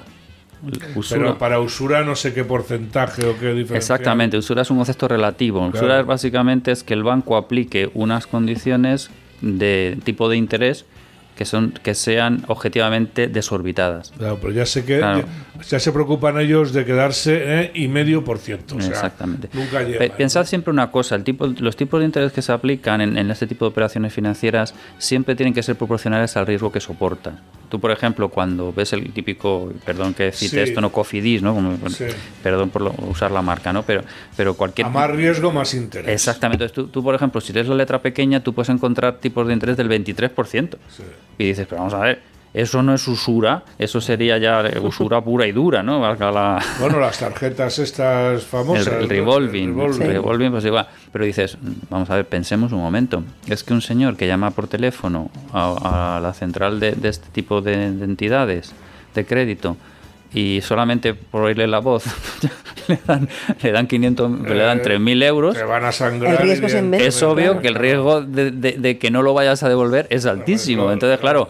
Que te cobran un 20, pues está justificado. Eso no es usura, claro, no puedes acusar de usura porque el riesgo es altísimo. El banco se tiene, el banco, el financiero que sea, que no solamente son bancos, se tiene que tapar. Y si no, acuérdense ustedes del 2008, ¿no? Exactamente. Pero eso está claro. Pero independiente, o sea, yo es que como parto de la base de que vivimos en una situación de oligopolio bancario cada vez más cercano al monopolio, Sí. Eso ha empeorado, es curioso cómo ha, cómo ha empeorado todo eso. ¿Cuántos años llevamos oyendo decir la concentración bancaria Sí, sí, sí. porque los bancos extranjeros son muy grandes? Sí. Pero si aquí no hay más banco que el Banco Central.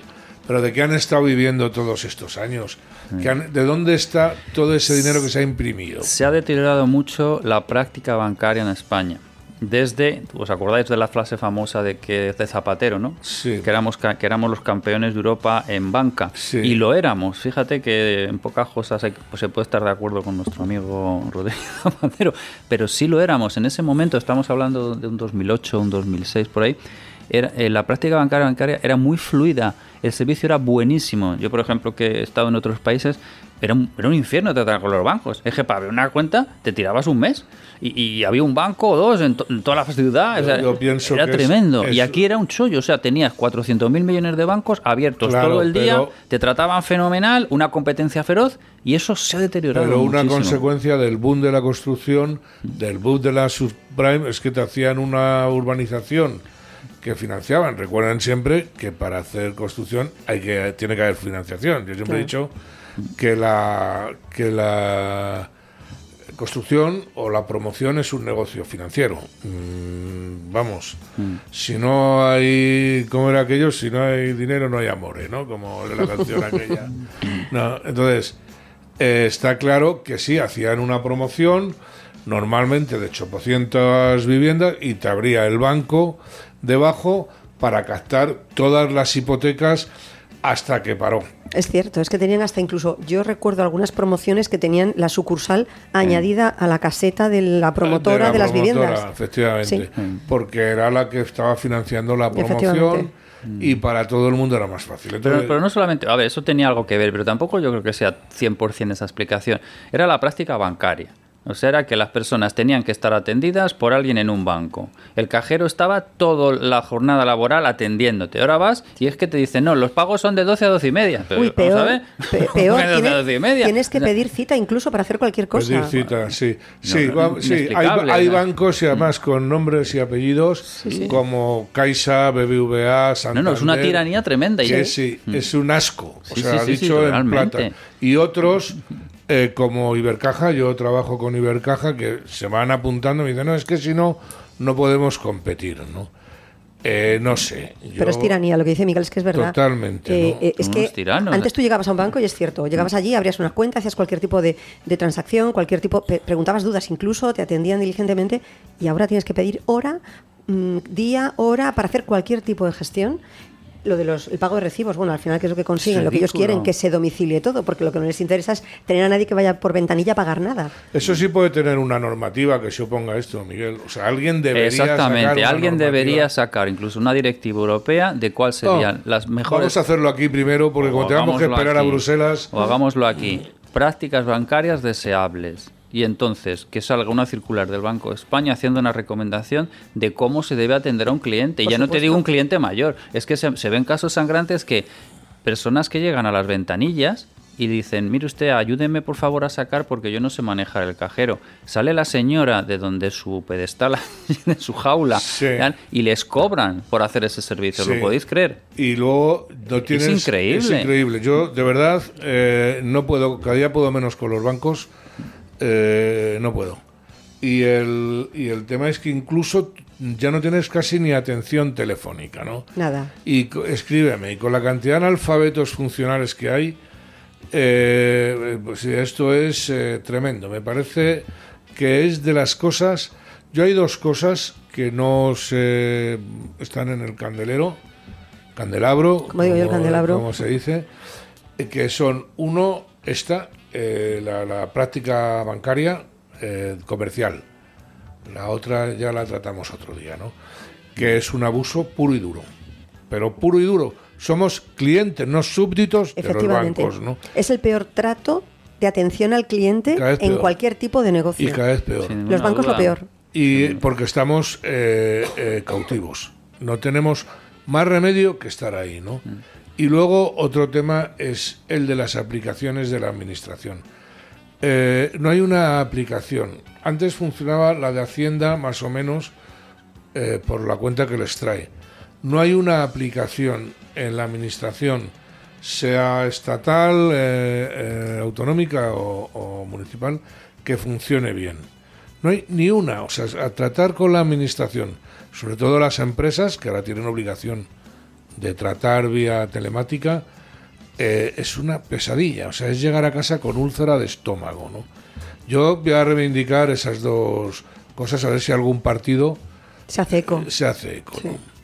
En fin, Miguel, ¿alguna cosa más que me están ya diciendo que me calle? Pues bueno, hoy ha sido un poco más divulgativo. le hemos Me ha dado- gustado mucho el programa de hoy. Sí, me ha gustado genial. mucho. Yo creo que. Yo creo que una de las ideas, para que los oyentes también lo tengan en cuenta, es que podíamos también de vez en cuando comentar las noticias de actualidad y darle a lo Sí. mejor un, un sustrato académico y luego un barniz divulgativo para que al final sea más. Mientras más el que nos oye se lo pase bien. Y se entere, y se entere la madre y de Enrique. entere- y se entere mi madre. Eh, vale, pues eh, listo, muchas gracias. Muchísimas y gracias. la semana que viene más. Sin duda. Hasta Muchas la semana que viene.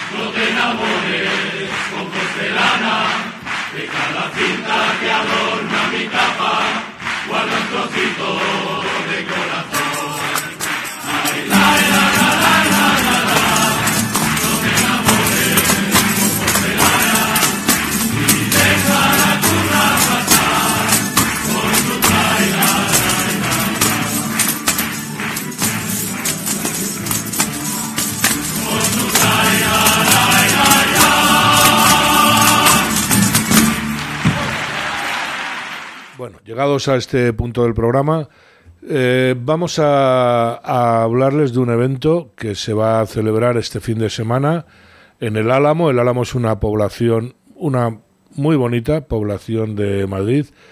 Y nos la va a comentar Eugenia porque ella tiene mucha relación con el Álamo y qué es lo que pasa en, Pues, bueno, pues sí, la verdad que el Álamo es una población muy, muy bonita de Madrid, además con gentes muy amables.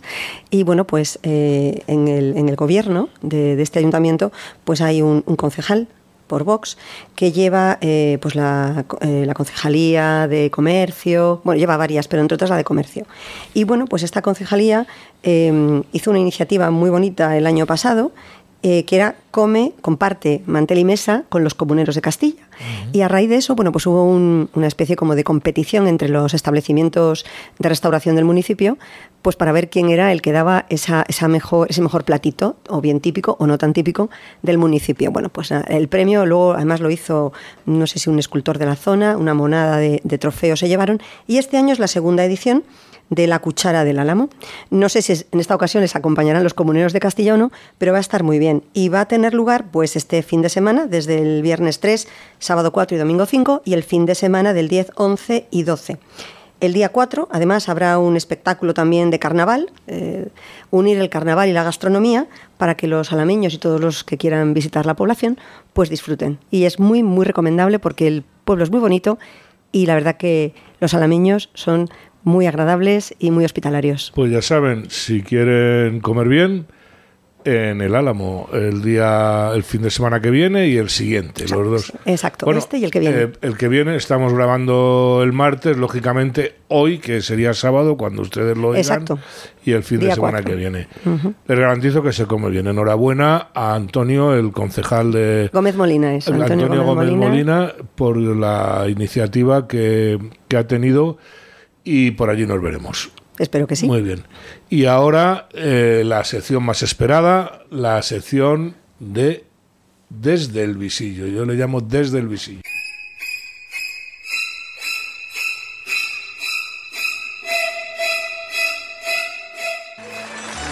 ¿Qué nos traéis hoy? eh, Aquí va sonando la tuna, ya hemos dicho que hoy se lo vamos a dedicar a, a Juan Subirás Para mí, Juan Bajarás. para a ver si se baja del Si burro. se baja sí. ya, desaparece. Bueno, vamos a ver. Pues yo quería empezar, compi, si te parece bien, eh, por la pesada noticia que sigue dando vueltas y vueltas, pero quiero dedicar una frase a un oyente que me ha pedido que la dijera. O sea, es ordinaria, pero me la ha pedido un cliente, un oyente, perdón. Que me y la yo silla. tengo que dedicárselo porque me ha dicho gracias que le gusta eh, cuando hablo mal. O sea, que ya se me quita la vergüenza que yo sentía al principio. Pero, pero, pero no Adiós. muy mal, por favor. ¿eh? A Dios pongo por testigo que estoy de Shakira y piqué hasta el higo. Te la dedico, Antonio. Gracias por escucharnos. Anda. Eh, Mundo Rosa, volvemos con Shakira y con, y con Piqué, porque ahora tenemos la noticia, como ella tiene que seguir exprimiendo su separación, ¿sabes? Porque está muy triste, ¿sabes? Se está forrando, Va- va pero está muy ha triste. dicho, ¿no? Hay dos cosas. Una que ahora hemos descubierto que fue por una mermelada, por la que se enteró de la infidelidad. Por una No, mermelada, o sea, no, mermelada, hubo mancha de carmín en la camisa, ni cosas de esta, ni hueles a su perfume, No. cacho perro. No, No. no. Lo que hizo fue que llegó a su casa después de una gira de mucho tiempo y se encontró un bote de mermelada que a Piqué y a sus hijos no les gustaba nada por lo visto y estaba vacía. Y entonces dijo, ¿aquí quién se está comiendo la mermelada? Claramente No, que hay alguien Ah, ¿Quién se la está comiendo o qué está haciendo con esa que mermelada? con o qué está haciendo con esa mermelada. en el baño, ¿no? Y entonces le pidió explicaciones. O sea, en vez de entrar y encontrárselo a lo mejor en la cama con ella o tal, no. Piqué, ¿qué ha pasado con la mermelada? Pero y él no le dijo, pero vamos a ver, que, Cari, que es que esto no es lo que parece. No se lo dijo tampoco. Madre no mía, sabemos qué discusión habría en la cocina, pero atentos, ¿eh? O sea, que se entere tu mujer por una mermelada, Pues- Piqué, eres más bobo de lo que yo pensaba, yo, ¿eh? yo creo que ya tenía que ir ella picada. Porque Iba si no, picada. Que, eh, si no, ¿cómo va? Sí. Eh, pues tú ves una mermelada. Yo llego a casa, veo una mermelada y, eh, bueno, no me mosqueo, joder. Hombre, si a tus Habrá hijos no le gusta, a tu marido no le gusta y no la come nadie más que Habrá tú. venido la suegra invitada, yo qué sé. Sí, ¿no? que vive cerca además, Que vive para hacer cerca. una tartita de No algo, creo, ¿no? no creo que vaya a volver después de todo lo que está haciendo. La verdad que te voy a decir una cosa. Bueno, yo me alegro mucho de que, de que, bueno, no me alegro, me da igual que la pillara por la mermelada, porque esta le está sacando un jugo a la separación que no veas. Menos mal que no la importaba. Pero lo que sí ha hecho muy mal, si es verdad, que ya sabéis que lo que cuenta la prensa lo dejamos ahí un poco en el aire, que Aquí dicen solo es verdad que- lo que contamos nosotras. No, nosotras nos guiamos por, la, por lo que se cuenta. Sí, bueno, por lo que se cuenta. Pero bueno, tú tienes también tus informadores. Sí, y sí, bueno. esos sí, no, sí, la no informadora invisible, la informadora invisible. Exacto. Pues que según se cuenta, eh, Shakira le ha pedido a sus hijos que a la suegra no la llamen abuela. ¿Cómo Entonces, quiere que si es verdad, me parece un poco cerdo de tu parte, bonita. Deberías dedicarte un poquito a aprender a cantar un poco en vez de a atacar a tu suegra y a la nueva pareja de tu marido, ex marido, mm, que no quiere que la llamen abuela. La llamarán yaya. Distanciarse. La yaya. No, no, no, que en no la Cataluña llamen- es muy de la yaya. La yaya. pero la ni yaya yaya. ni abuela ni nada, por lo visto. Y como que quiere intentar que sus eh, hijos se separen de la, de la abuela. Y me parece una actitud Yo- un poquito miserable, Yo Shakira creo, bonita. Saki, Saki. que si quieres eh, molestar a tu suegra, dedícale una canción también. Pues sí. No, por favor. Que luego la tenemos hasta en la sopa. Al gato maullando, No, ¿no? la verdad es feo, es feo si me permitís que yo haga mi apunte, es feo que una madre eh, prohíba a sus hijos que tengan eh, relac- relación, contacto con la, con la abuela, que tiene muchísimos derechos. Esta chica no sabe cómo está la legislación española en ese sentido, que se va a encontrar un problema como se ponga en ese plan. Ya, yo ya se lo voy avisando. Y te lo dice mi compi, que es una súper abogada. Cuidadito, Tienes ¿eh? Súper abogada. Shakira, eh, llama a Eugenia, que ya te lo resuelve. Sí, te lo No, voy a no, resolver, sí. Que la llame Shakira, no, Clarita, llama tú, llama tú, Ah, Clarita. Clarita, Clarita. Bueno, Clarita todavía no tiene problemas. Espérate que todo Bueno, llegará. Clarita está ingresada ayer o antes de ayer por un ataque de ansiedad. Pero por esto. Creo que por todo lo que está trayendo esto. Ay, pobre, mía. tampoco me extraña. Eh, con Hay que tener ganas de meterse en estos el saraos, ¿eh? si esto de los futbolistas y los cantantes, con la gente tan baja que hay trabajando en un banco, en un ministerio, en Sí. una Ah, Ah, empresa. sí, Cari, ¿no? pero no gana lo que gana un futbolista, no gana No, lo que...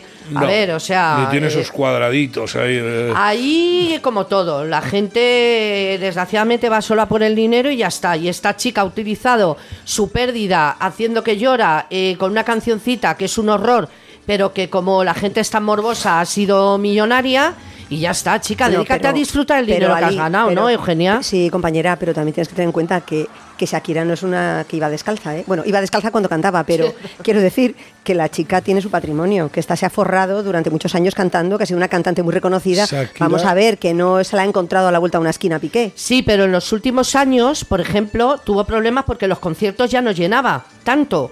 Entonces, claro, esto le ha venido de miedo. ¿Y ahora qué pasa? Que ahora está con el temita de la mermelada. Espérate que no le saque una canción a la mermelada, Dios nos libre. Y luego ahora con lo de la abuela quiere seguir manteniendo polémica. Eh, chica, yo sé que cantar no es lo tuyo, aunque te ganes la vida en eso. Tiene que haber de todo y, y tiene que haber personas que sigan a todo tipo de gente.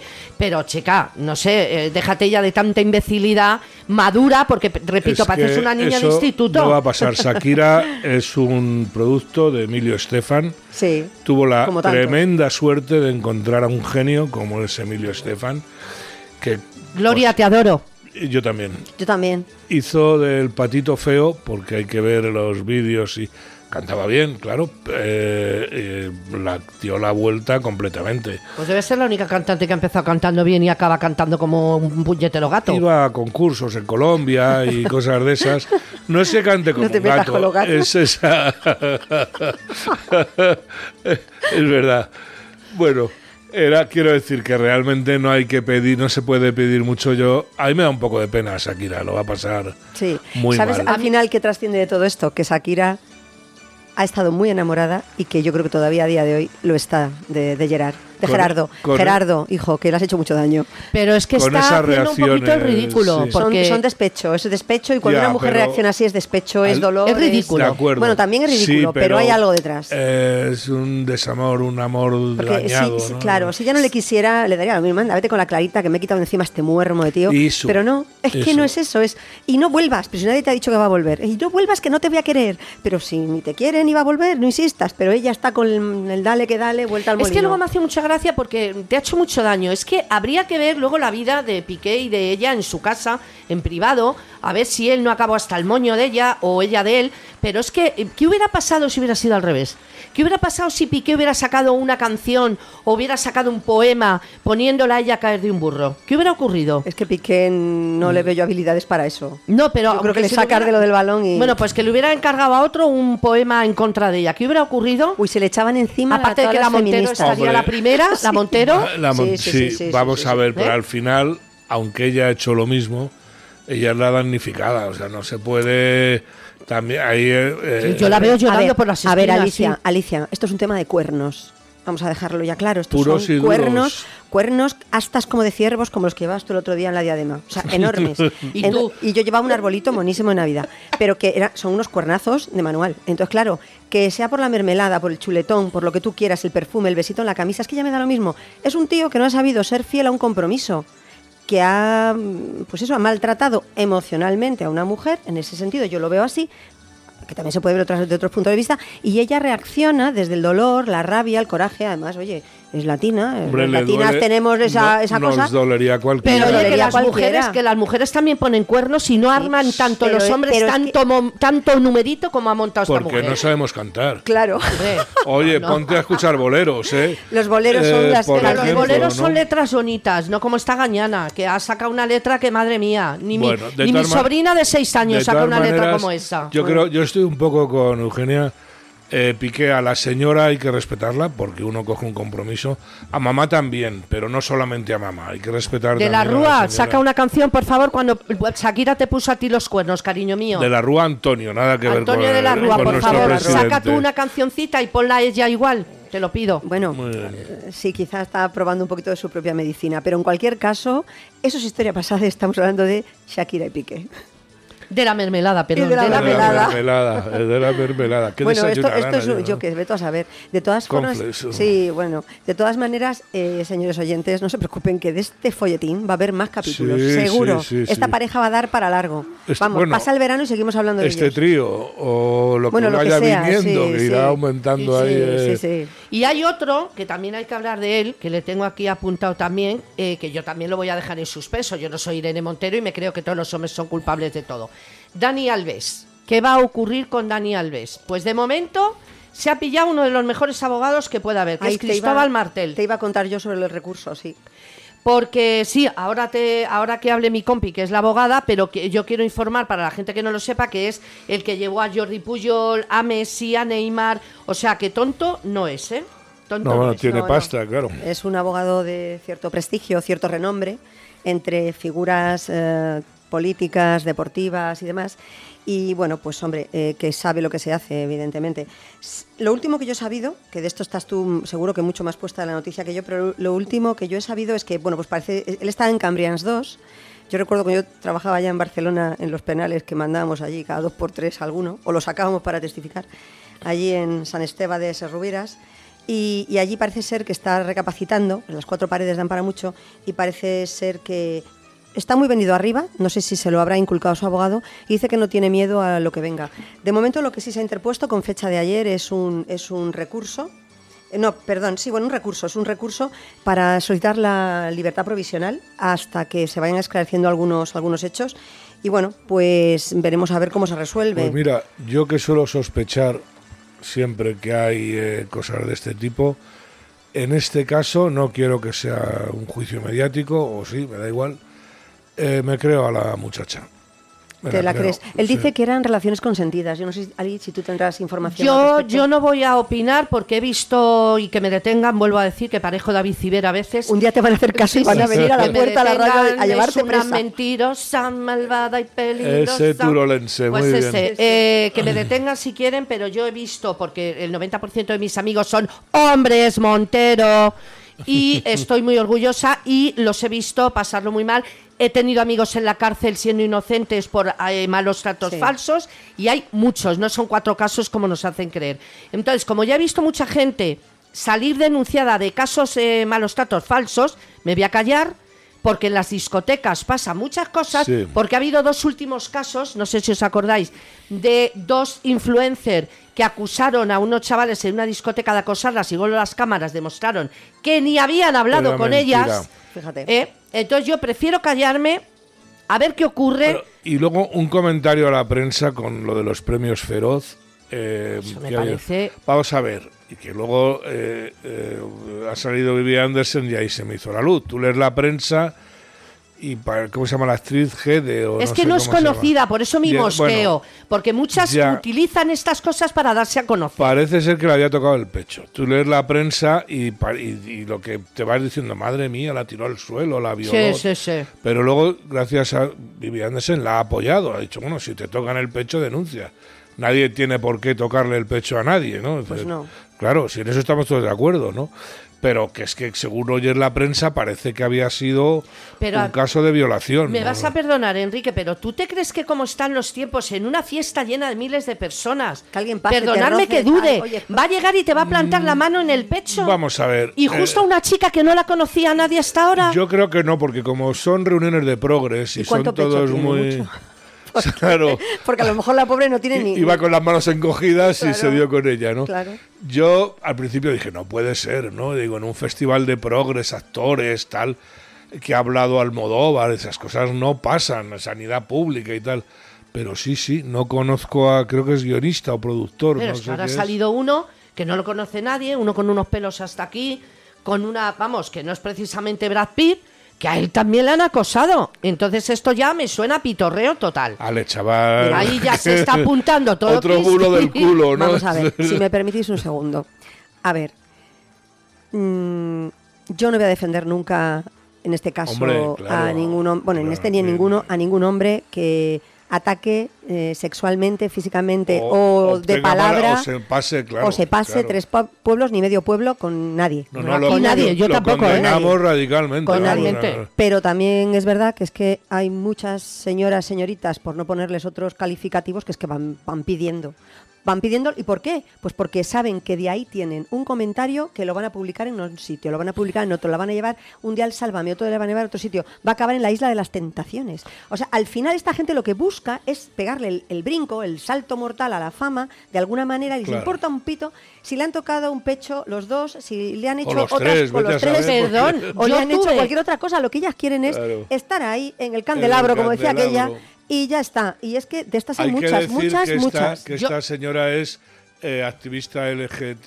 VIH, vale. Que no la Pues no conocía nadie hasta que le ha, pasado esto. algo, Pero yo apunto más. Yo hace unos años tuve una amiga que me dijo un día, Ali, ¿por qué no te vienes este fin de semana? Que iban a una discoteca, que no voy a decir el nombre, que a mí me gusta mucho, por cierto, y mm, dice, es que vamos a cazar. Digo, perdona, Eh, digo, a ver. Pero con arco, flecha, Pero con- vosotras que habláis de Con tanto escote. feminismo, estás utilizando la palabra cazar como hacen ellos.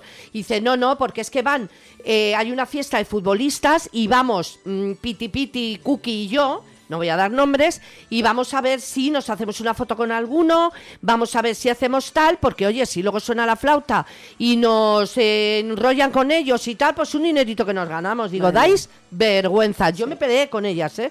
Dais vergüenza. No me extraña. y lo hacen constantemente. Se ponen minifaldas, escotazos y van a las discotecas a cazar futbolistas. Y que venga la mantera y me diga a mí a la cara que no es verdad. Es injusto porque ¿qué pasa con los jugadores de balonvolea? Claro. Y los de, cur- y los de, y los de curling. Hay Sí, pocos, sí, pero sí. que los hay, sí, ¿no? esos no- O no tienen el mismo tirón. Aquí tenemos un gran aficionado al curling, Al que es Jaime, sí, pero... sí, sí. Sino que se metan en Instagram y vean la mayoría de fotos de chicas que a mí me da pena está con muy bien. 15 y 16 años que rozan lo ilegal en ropa interior, eh, poniendo posturitas para tener seguidores y para todo eso.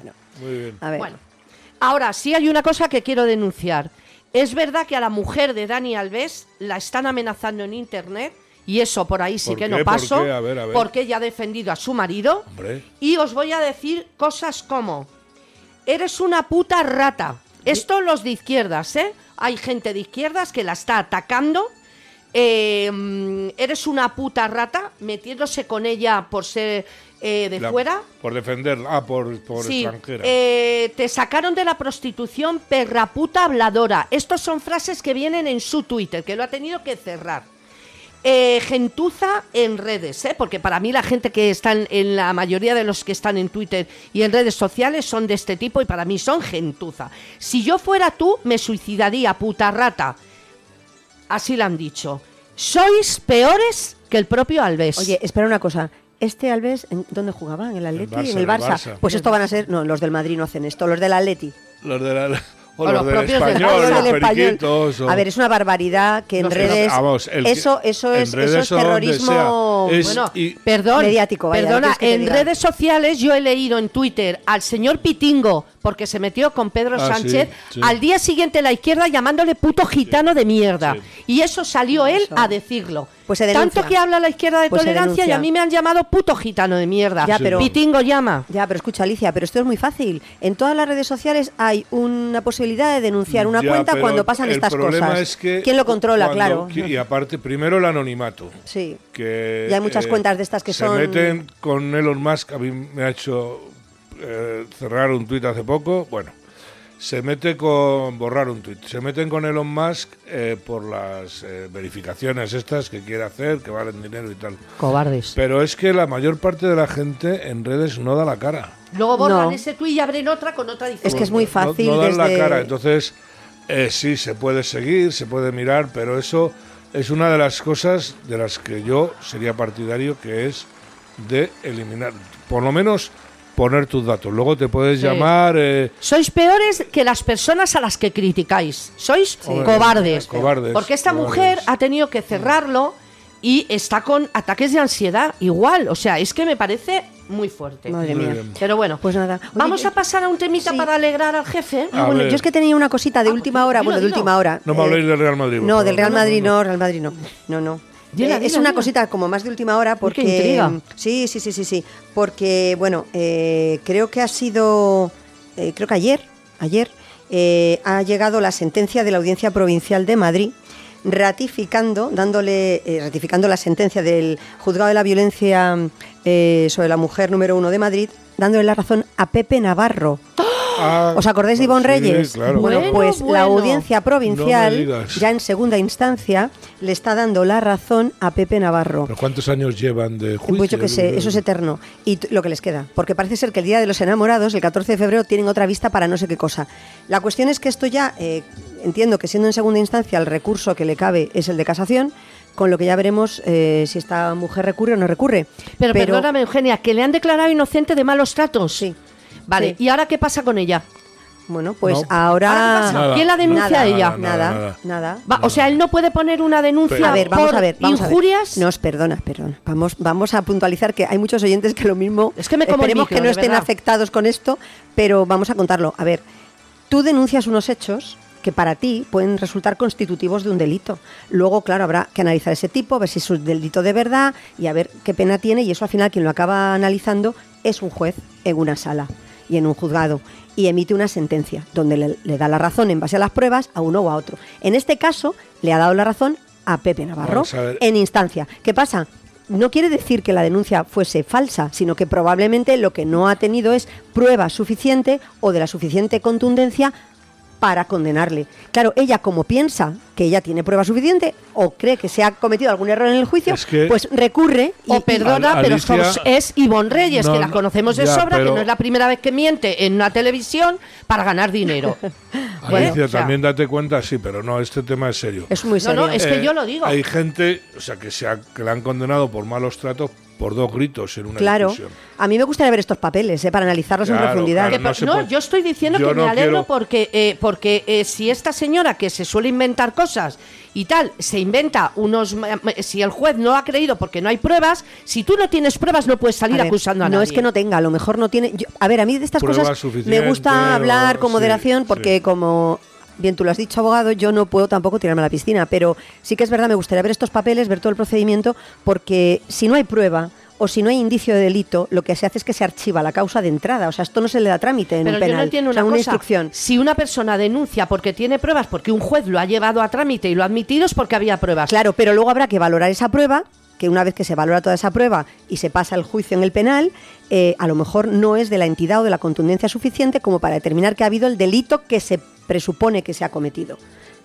O que presuntamente ¿Y se ha cometido. ¿Cuántos años hace que.? Uy, yo lo sé, menos toda la 10, vida. ¿no? Si yo era muy 10, joven, 15, que va y más. Y, ve- y ve- y 20, sí, Y más. apuras. Llevan desde el inicio a tortas porque estos no se llegaron a entender, yo creo que nunca. Qué pena. Yo, Pues sí, yo era, una pareja Era que no- muy de Ivonne de Reyes, porque era guapísimo. Sí. No- Hace mucho que no veo una foto Sí. de ella. Será guapísima todavía. Bueno, está ya un poco más trabajadilla, Sí, pero, pero era muy mala. Era muy mala que en todo. No, ni- era ni, canta, cuando, ni baila, ni presenta, ni nada. Que Pepe la era- Bárbara Ongeta también, Era ¿eh? muy. Bueno, Este era, esta era la. Ella si nos tampoco era una. una- a hablar de jetas en. España. Sí, Hombre. los hay todavía más, ¿no? Vamos. A ver, yo lo único que que- sí que me gustaría tener acceso a estos papeles más que nada porque si verdaderamente al final un juez con las pruebas que le han aportado, que aquí han aportado la, de, la, la- la acusación es Ivón, habrá aportado todo lo que tenga, pues a mí me gustaría ver exactamente esos papeles porque si un juez ha dicho este señor es inocente y luego se lo ratifica una audiencia provincial, pues mira, querida Irene Montero, es que no todos los hombres, por hecho de ser hombres, son unos maltratadores. Yo no te esa. creo, hermana. Yo no te creo. Yo tampoco. Muy bien. bueno, vamos a darle una alegría al jefe. Venga, Ay, sí, sí. Que Si os nos parece, queda poco tiempo, sí, venga. Porque vamos a hablar de tu amor, Tamara. Ah, Ay, bien, tenía yo también algo de Tamarita. Pues es que Juan Avellaneda, diseñador, le va a hacer el vestido de boda, algo que nunca entenderé, Tamara. Y eh, es un empresario que es de Barcelona y que tiene su propia marca, pero que ha vestido a gente como Nieves Álvarez, María Pombo. Y se conocen hace muchos años y entonces le va a hacer el vestido de, de boda a, a Tamara, Tamara. estará Bueno, bueno. guapa, se ponga lo que se ponga. No, eso está claro. Ella va a estar Bueno, bueno, se, monísima. ca- se casan el 17 de junio. El- Bueno, de aquí al bonito. 17 yo Pueden tengo pasar muchas cosas. No, hombre. Eh, eh, se casan en el Palacio del Rincón, eh, que era el, de- el palacio que tenía el Marqués de Griñón, que lo comparte ella con su hermano. Han elegido a los padrinos. Ay, ¿quiénes son? Sí, ¿Quiénes pues son? mira, mira, mira. El padrino, el padrino va a ser su hermano Manolo, ¿vale? Eh, pero claro, obviamente su padre pues no O está. sea, Eh, Vargas Llosa no. No, no, que pinta Vargas Llosa aquí. Nada, nada. Vargas yo Llosa que estará otra que iba a cosa. llevar los anillos. No, Sí, no, no, no. sí. Pero, pero fíjate tú, va a haber un desplazamiento de Isabel que Ay. no va a acaparar todas las miradas ese día. Bueno, acaparará todo porque siempre lo hace, pero ¿por qué? Porque la madrina va a ser la madre del novio, como mandan los cánones, Carolina Molas. Así que no sé yo, la Preisler, cómo lo va a llevar. Mosqueada Mal. está, mosqueada está porque este chico no le gusta nada para su hija, Yo sabe estoy- que no va a ir Apoyo. bien. Estoy con Isabel. Yo también. Yo también. Lo que pasa es que está embarazada. ¿Qué? Bueno, eso ha dicho él, creo. Ha dicho, yo le he oído Pues por ahí que Eso creo que es una noticia que ha soltado él, ¿eh? Sí, yo. ha dicho él que está embarazada. Mm, Pues eh, si se esperan a junio va a llegar con una tripa impresionante. O estará sea, monísima igual. pues eso es amor. Sí, pero ante el calor y todo. No, yo lo que he oído, que entonces dije, ahora entiendo, porque si no, Tamara... No, no puede ser que esté embarazada porque ella, ella sigue mucho pues, a la Virgen y entonces eh, la Virgen le ha dicho, no, Tamara, querida, tú, vida mm, marítima, la justica y después de casarte. A ver si y ella le hace fue- caso. Fue en la piscina como la mujer de un concejal de cultura Sí, o unos bailando en una discoteca. de Torrevieja, que yo uno sigue bailando en una discoteca. Sí, sí. Ay, qué pena. Yo por es verdad favor. que O la, haciendo pipí en un baño público, la que de verdad hay mujer cada de un cosa. concejal de cultura en Torrevieja se quedó embarazada en la piscina, según Sí, dijo ella. Sí. madre mía, de Hace- verdad, hay algunas. tempore, hace Jo, mucho ya te tiempo, digo. ¿no? En fin, bueno, oye, ¿quién quiere ganar 5.000 euros por ser el chef de Cristiano Ronaldo? Se puede apuntar la gente. ¿Ah, sí? 5.000 euros por ser el chef, ¿qué os parece? Yo si me Uy, deja muy hacerle bien, un sándwich de nocilla o algo así. eh, Yo te puedo pelar un melón, sí. es lo que puedo hacer. Qué mal pensada eres, No, Eugenia, qué mal pensada. Pues no es mi tipo, ¿eh? Yo para pelarme Pues nada a más mí- que el melón. A mí, a mí Cristiano me parece, me parece un, un amor, es que es monísimo y es, Que es monísimo, si parece un es- Madelman. ¿Qué dices? Está estupendo, está cachote, está, además luego es un majo, es muy majo, es un tío súper majo. Por favor. Hace cantidad, sí, sí, No, querida. digo sí. yo que no, pero Sí, parece sí, un sí. maniquí del Corte No, Inglés, vamos. escúchame, ¿qué más da? Está estupendo. Luego juega, juega al fútbol maravillosamente bien, de los mejores futbolistas de toda la historia. Pero no solo eso, además estaba en el Madrid. No solo eso, Oye, es que es un tío que tiene mm, eh, hace cantidad de obras benéficas. Ayuda muchísimo a la Eso es gente. correcto, eso y es es, verdad, y, es- y eso a mí me dice que tiene un corazón Sí, igual de grande que sus espaldas. Ay, mi compi que no me toquéis a por Cristiano. Ronaldo lo que tú por Bueno, Tamara. Bueno, bueno, pero oye, el amor es libre. El ¿qué le amor es libre, hacer? el amor es libre. Es- oye, pero yo consentido, mi marido me consiente que tenga en el número dos de mi lista a Cristiano Ronaldo. Bueno. O sea, Cristiano Ronaldo no sabe que existo, Cristiano estoy aquí. Sí, Si me escuchas sí. algún día, te- vente a la radio que te entrevisto, pero, pero mi marido me lo consiente porque sabe que es totalmente platónico. Pero es un hombre que me cae bien por todo. Además, luego es una persona que no se anda con, mira, a mí las falsas modestias no me gustan. Ay, Ay, es que estoy mm, gorda, para que te digan, no, hija, estás estupenda. Es que esto me queda mal, para que te digan, te queda muy bien. Mira, no, te queda mal. Si te queda mal, te queda mal. No vayas con eso, vas a echar una defesio. ¿Estás gorda? Bueno, pues no estás gorda, pero tampoco estás delgada. Cuídate. A mí no me gustan esas falsas modestias. Y este hombre, él dice que es bueno, que sabe que es bueno, pero también dice las horas que le cuesta ser tan bueno. No, eso sí, claro. Jugando, entrenando y todo. Obviamente. A mí me encanta. Él era famoso al principio porque se dejaban de entrenar y, Y él se quedaba, sí, sí, tirando solo, tal. Que las cosas no que son la gratis. perfección ¿no? se Claro, adquiere claro, con la con constancia y el esfuerzo. Sí, Está señor. claro, ¿no? Sí, señor. El mismo esfuerzo que ha hecho Quique Rivera, Kiko Rivera, para ser DJ. Bueno, es el eso- mismo. Eh, que le ha costado el ictus, por cierto, porque vamos, claro, con la vidorra que ha hecho de por aquí tomo, por aquí dejo, por aquí me pongo, por aquí me quito. Pero eso no es de- por ser DJ. El DJ no te da ictus. te lo No, da es una broma. cosas. Quiero decir que cuando uno lleva, Sí. y se lo digo mucho a la gente joven, que yo vuelvo a repetir que he sido muy golfanta, pero sana. O sea, a mí no me ha hecho falta nada para mantenerme en pie una noche entera. Me he mantenido con un zumo de piña. Pero con 20 años, si no puedes eso, vete a un médico. Lo dije el otro día. Sí. Y Kiko Rivera ahora se quiere reconciliar con la hermana y con la madre. Eh, ¿Y qué os parece? Porque los- las ha insultado tantas veces y las ha criticado tantas veces que yo no sé. La madre, desde luego, al hospital no ha ido a verle. Le ha llamado, pero no ha ido a verle, ¿eh? Bueno, pues yo, También. yo tengo por ahí entendido que retoma su carrera de DJ. Que la Sí. verdad yo no sé, no sé muy bien cómo DJ. A ver, este no es el Guetta, pero bueno, no sé. El David Gue- Guetta, se David llama, ¿no? Guetta, El- sí. Que es- parece que están buenos. Es que yo esto de los DJs estos no, no No lo- entiendo cómo se ganan la vida, pero no bueno. me gusta, me porque gusta mezclar cancioncitas que El- encima no esto, Pero no él sé. mezcla canciones del koala, el tractor amarillo, No, pero esas sí, porque hombre, no es comparable a Tiesto, por ejemplo, que es un DJ que se hace su música y que a lo mejor coge una canción y la y la hace un remake de la canción, pero se lo inventa él. No mezcla, como Claro. dices tú que Sí, hace que estos hace otros. Mm. que hace Guetta, claro. A mí es un chaval, fíjate, este Kiko, que yo que sé, a mí me da hasta un poco de pena. Em, sí, sí, no sé. Fíjate, con todos los hermanos tan guapos y estupendos que tiene, va este y sale parecido a la familia de la madre en vez del padre. Con el padre que tenía. Luego, y perdón, pero chicos, Sí, que no- esa es una no realidad. señalar, No, no es una realidad. puedo señalar, es una realidad. Mira tú a Cayetano y al otro, y, y mírate tú, ¿no? Pero bueno, pero luego yo creo que es un chaval que le ha tocado vivir cosas raras, por, bien por culpa de la madre y sus manías y sus historias, que canta divinamente la pantoja. Yo no soy muy pantojista, la verdad, pero, pero bueno, al César lo que es del César. Pero yo creo que es un chaval que mm, ha tenido una, ha tenido una vida un poco rara, rara, y yo creo que ha desbarrado mucho. Fíjate, Tuvo, tuvo- sí, además, eso lo ha contado él, eh, estando incluso en el colegio todavía. Sí. Le entraban periodistas del corazón a- y le daban dinero y claro, así quien no, tú tienes 14, 15, 16 años, te viene un periodista y te da mil euros por una fiesta, claro, y allá que vas. Dice, voy de fiesta y me pagan. Bueno, O sea, pero bueno, no sé, ahí yo puedo opinar porque yo, por ejemplo, te digo que a mí me ofrecieron dinero por sa- porque yo dejara entrar a un, a un periodista a la UBI cuando estaba mi padre ingresado y me dio un cheque en blanco. Así. Y yo cogí, le mandé a tomar Hombre. viento y, y yo por eso no me he hecho una loca del mundo que va por las fiestas y por todos sitios porque el mundo me ahoga. No, O pero sea, no compares. A ver, tú eres la hija de un actorazo. Gracias, Vamos, compi. no, es cierto. No, De, es de una figura, de una figura de- de- del cine español inigualable. Vamos, tres más con él, lo granadito, granadito del cine español de toda la vida. Y además, bueno, pues tú eres una persona sensata. Y has tenido una vida, pues, relativamente cómoda y feliz. Sí. Este chaval mm, se queda huérfano muy pequeño, la madre le sube hasta los escenarios, ay, chiquitín de mi vida, no sé qué, rem- Sí, eso sí. marinerito de luces o yo que sé qué historias. Y, y- y la verdad que este chaval lo ha tenido que pasar mm, a veces mal. Y luego encima, en el tema del amor, como ya sabe él que no se le arriman por lo guapo que es, ni lo estupendo que está, se le arriman porque es el hijo de y porque esperan que haya par de detrás. una cosa, estoy convencido, nunca han ligado los guapos, siempre hemos ligado los feos y simpáticos.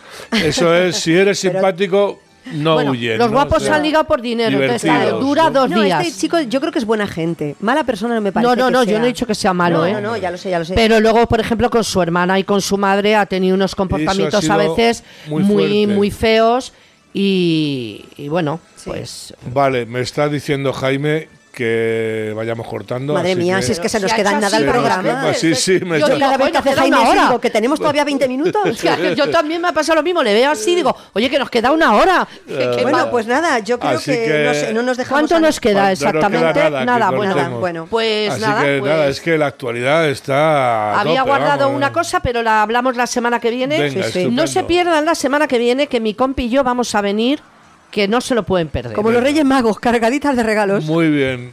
Pues esto ha sido todo, amigos. Hasta la semana que viene. Con esto terminamos el, el movimiento de hoy y nos despedimos. Eh, ahora les pondremos otra canción de la tuna como Que te bote chapote. mandan que es y recuerden, asóciense, pero no creen chiringuitos.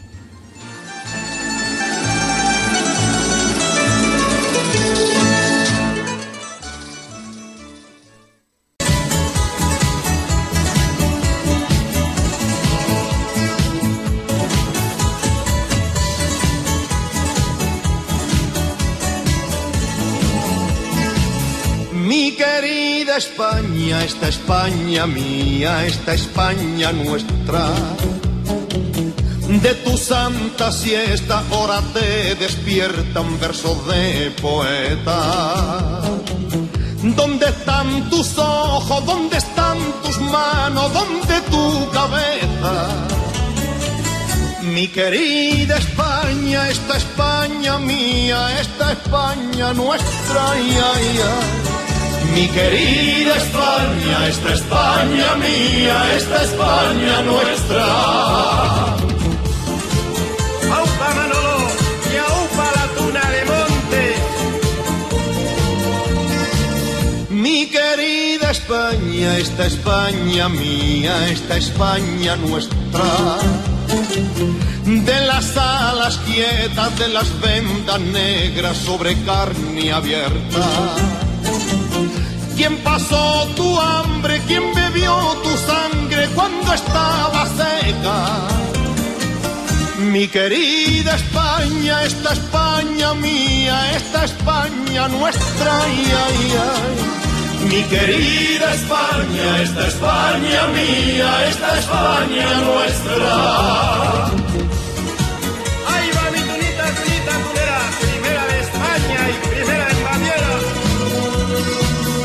Mi querida España, esta España mía, esta España nuestra. Duelo de palabras y de piel amarga, dulce tu promesa. Quiero ser tu tierra, quiero ser tu hierba cuando yo me muera. Mi querida España, esta España mía, esta España nuestra, ay, ay, ay. Mi querida España, esta España mía, esta España nuestra. Mi querida España, esta España mía, esta España nuestra, ay, ay. Mi querida España, esta España mía, esta España nuestra.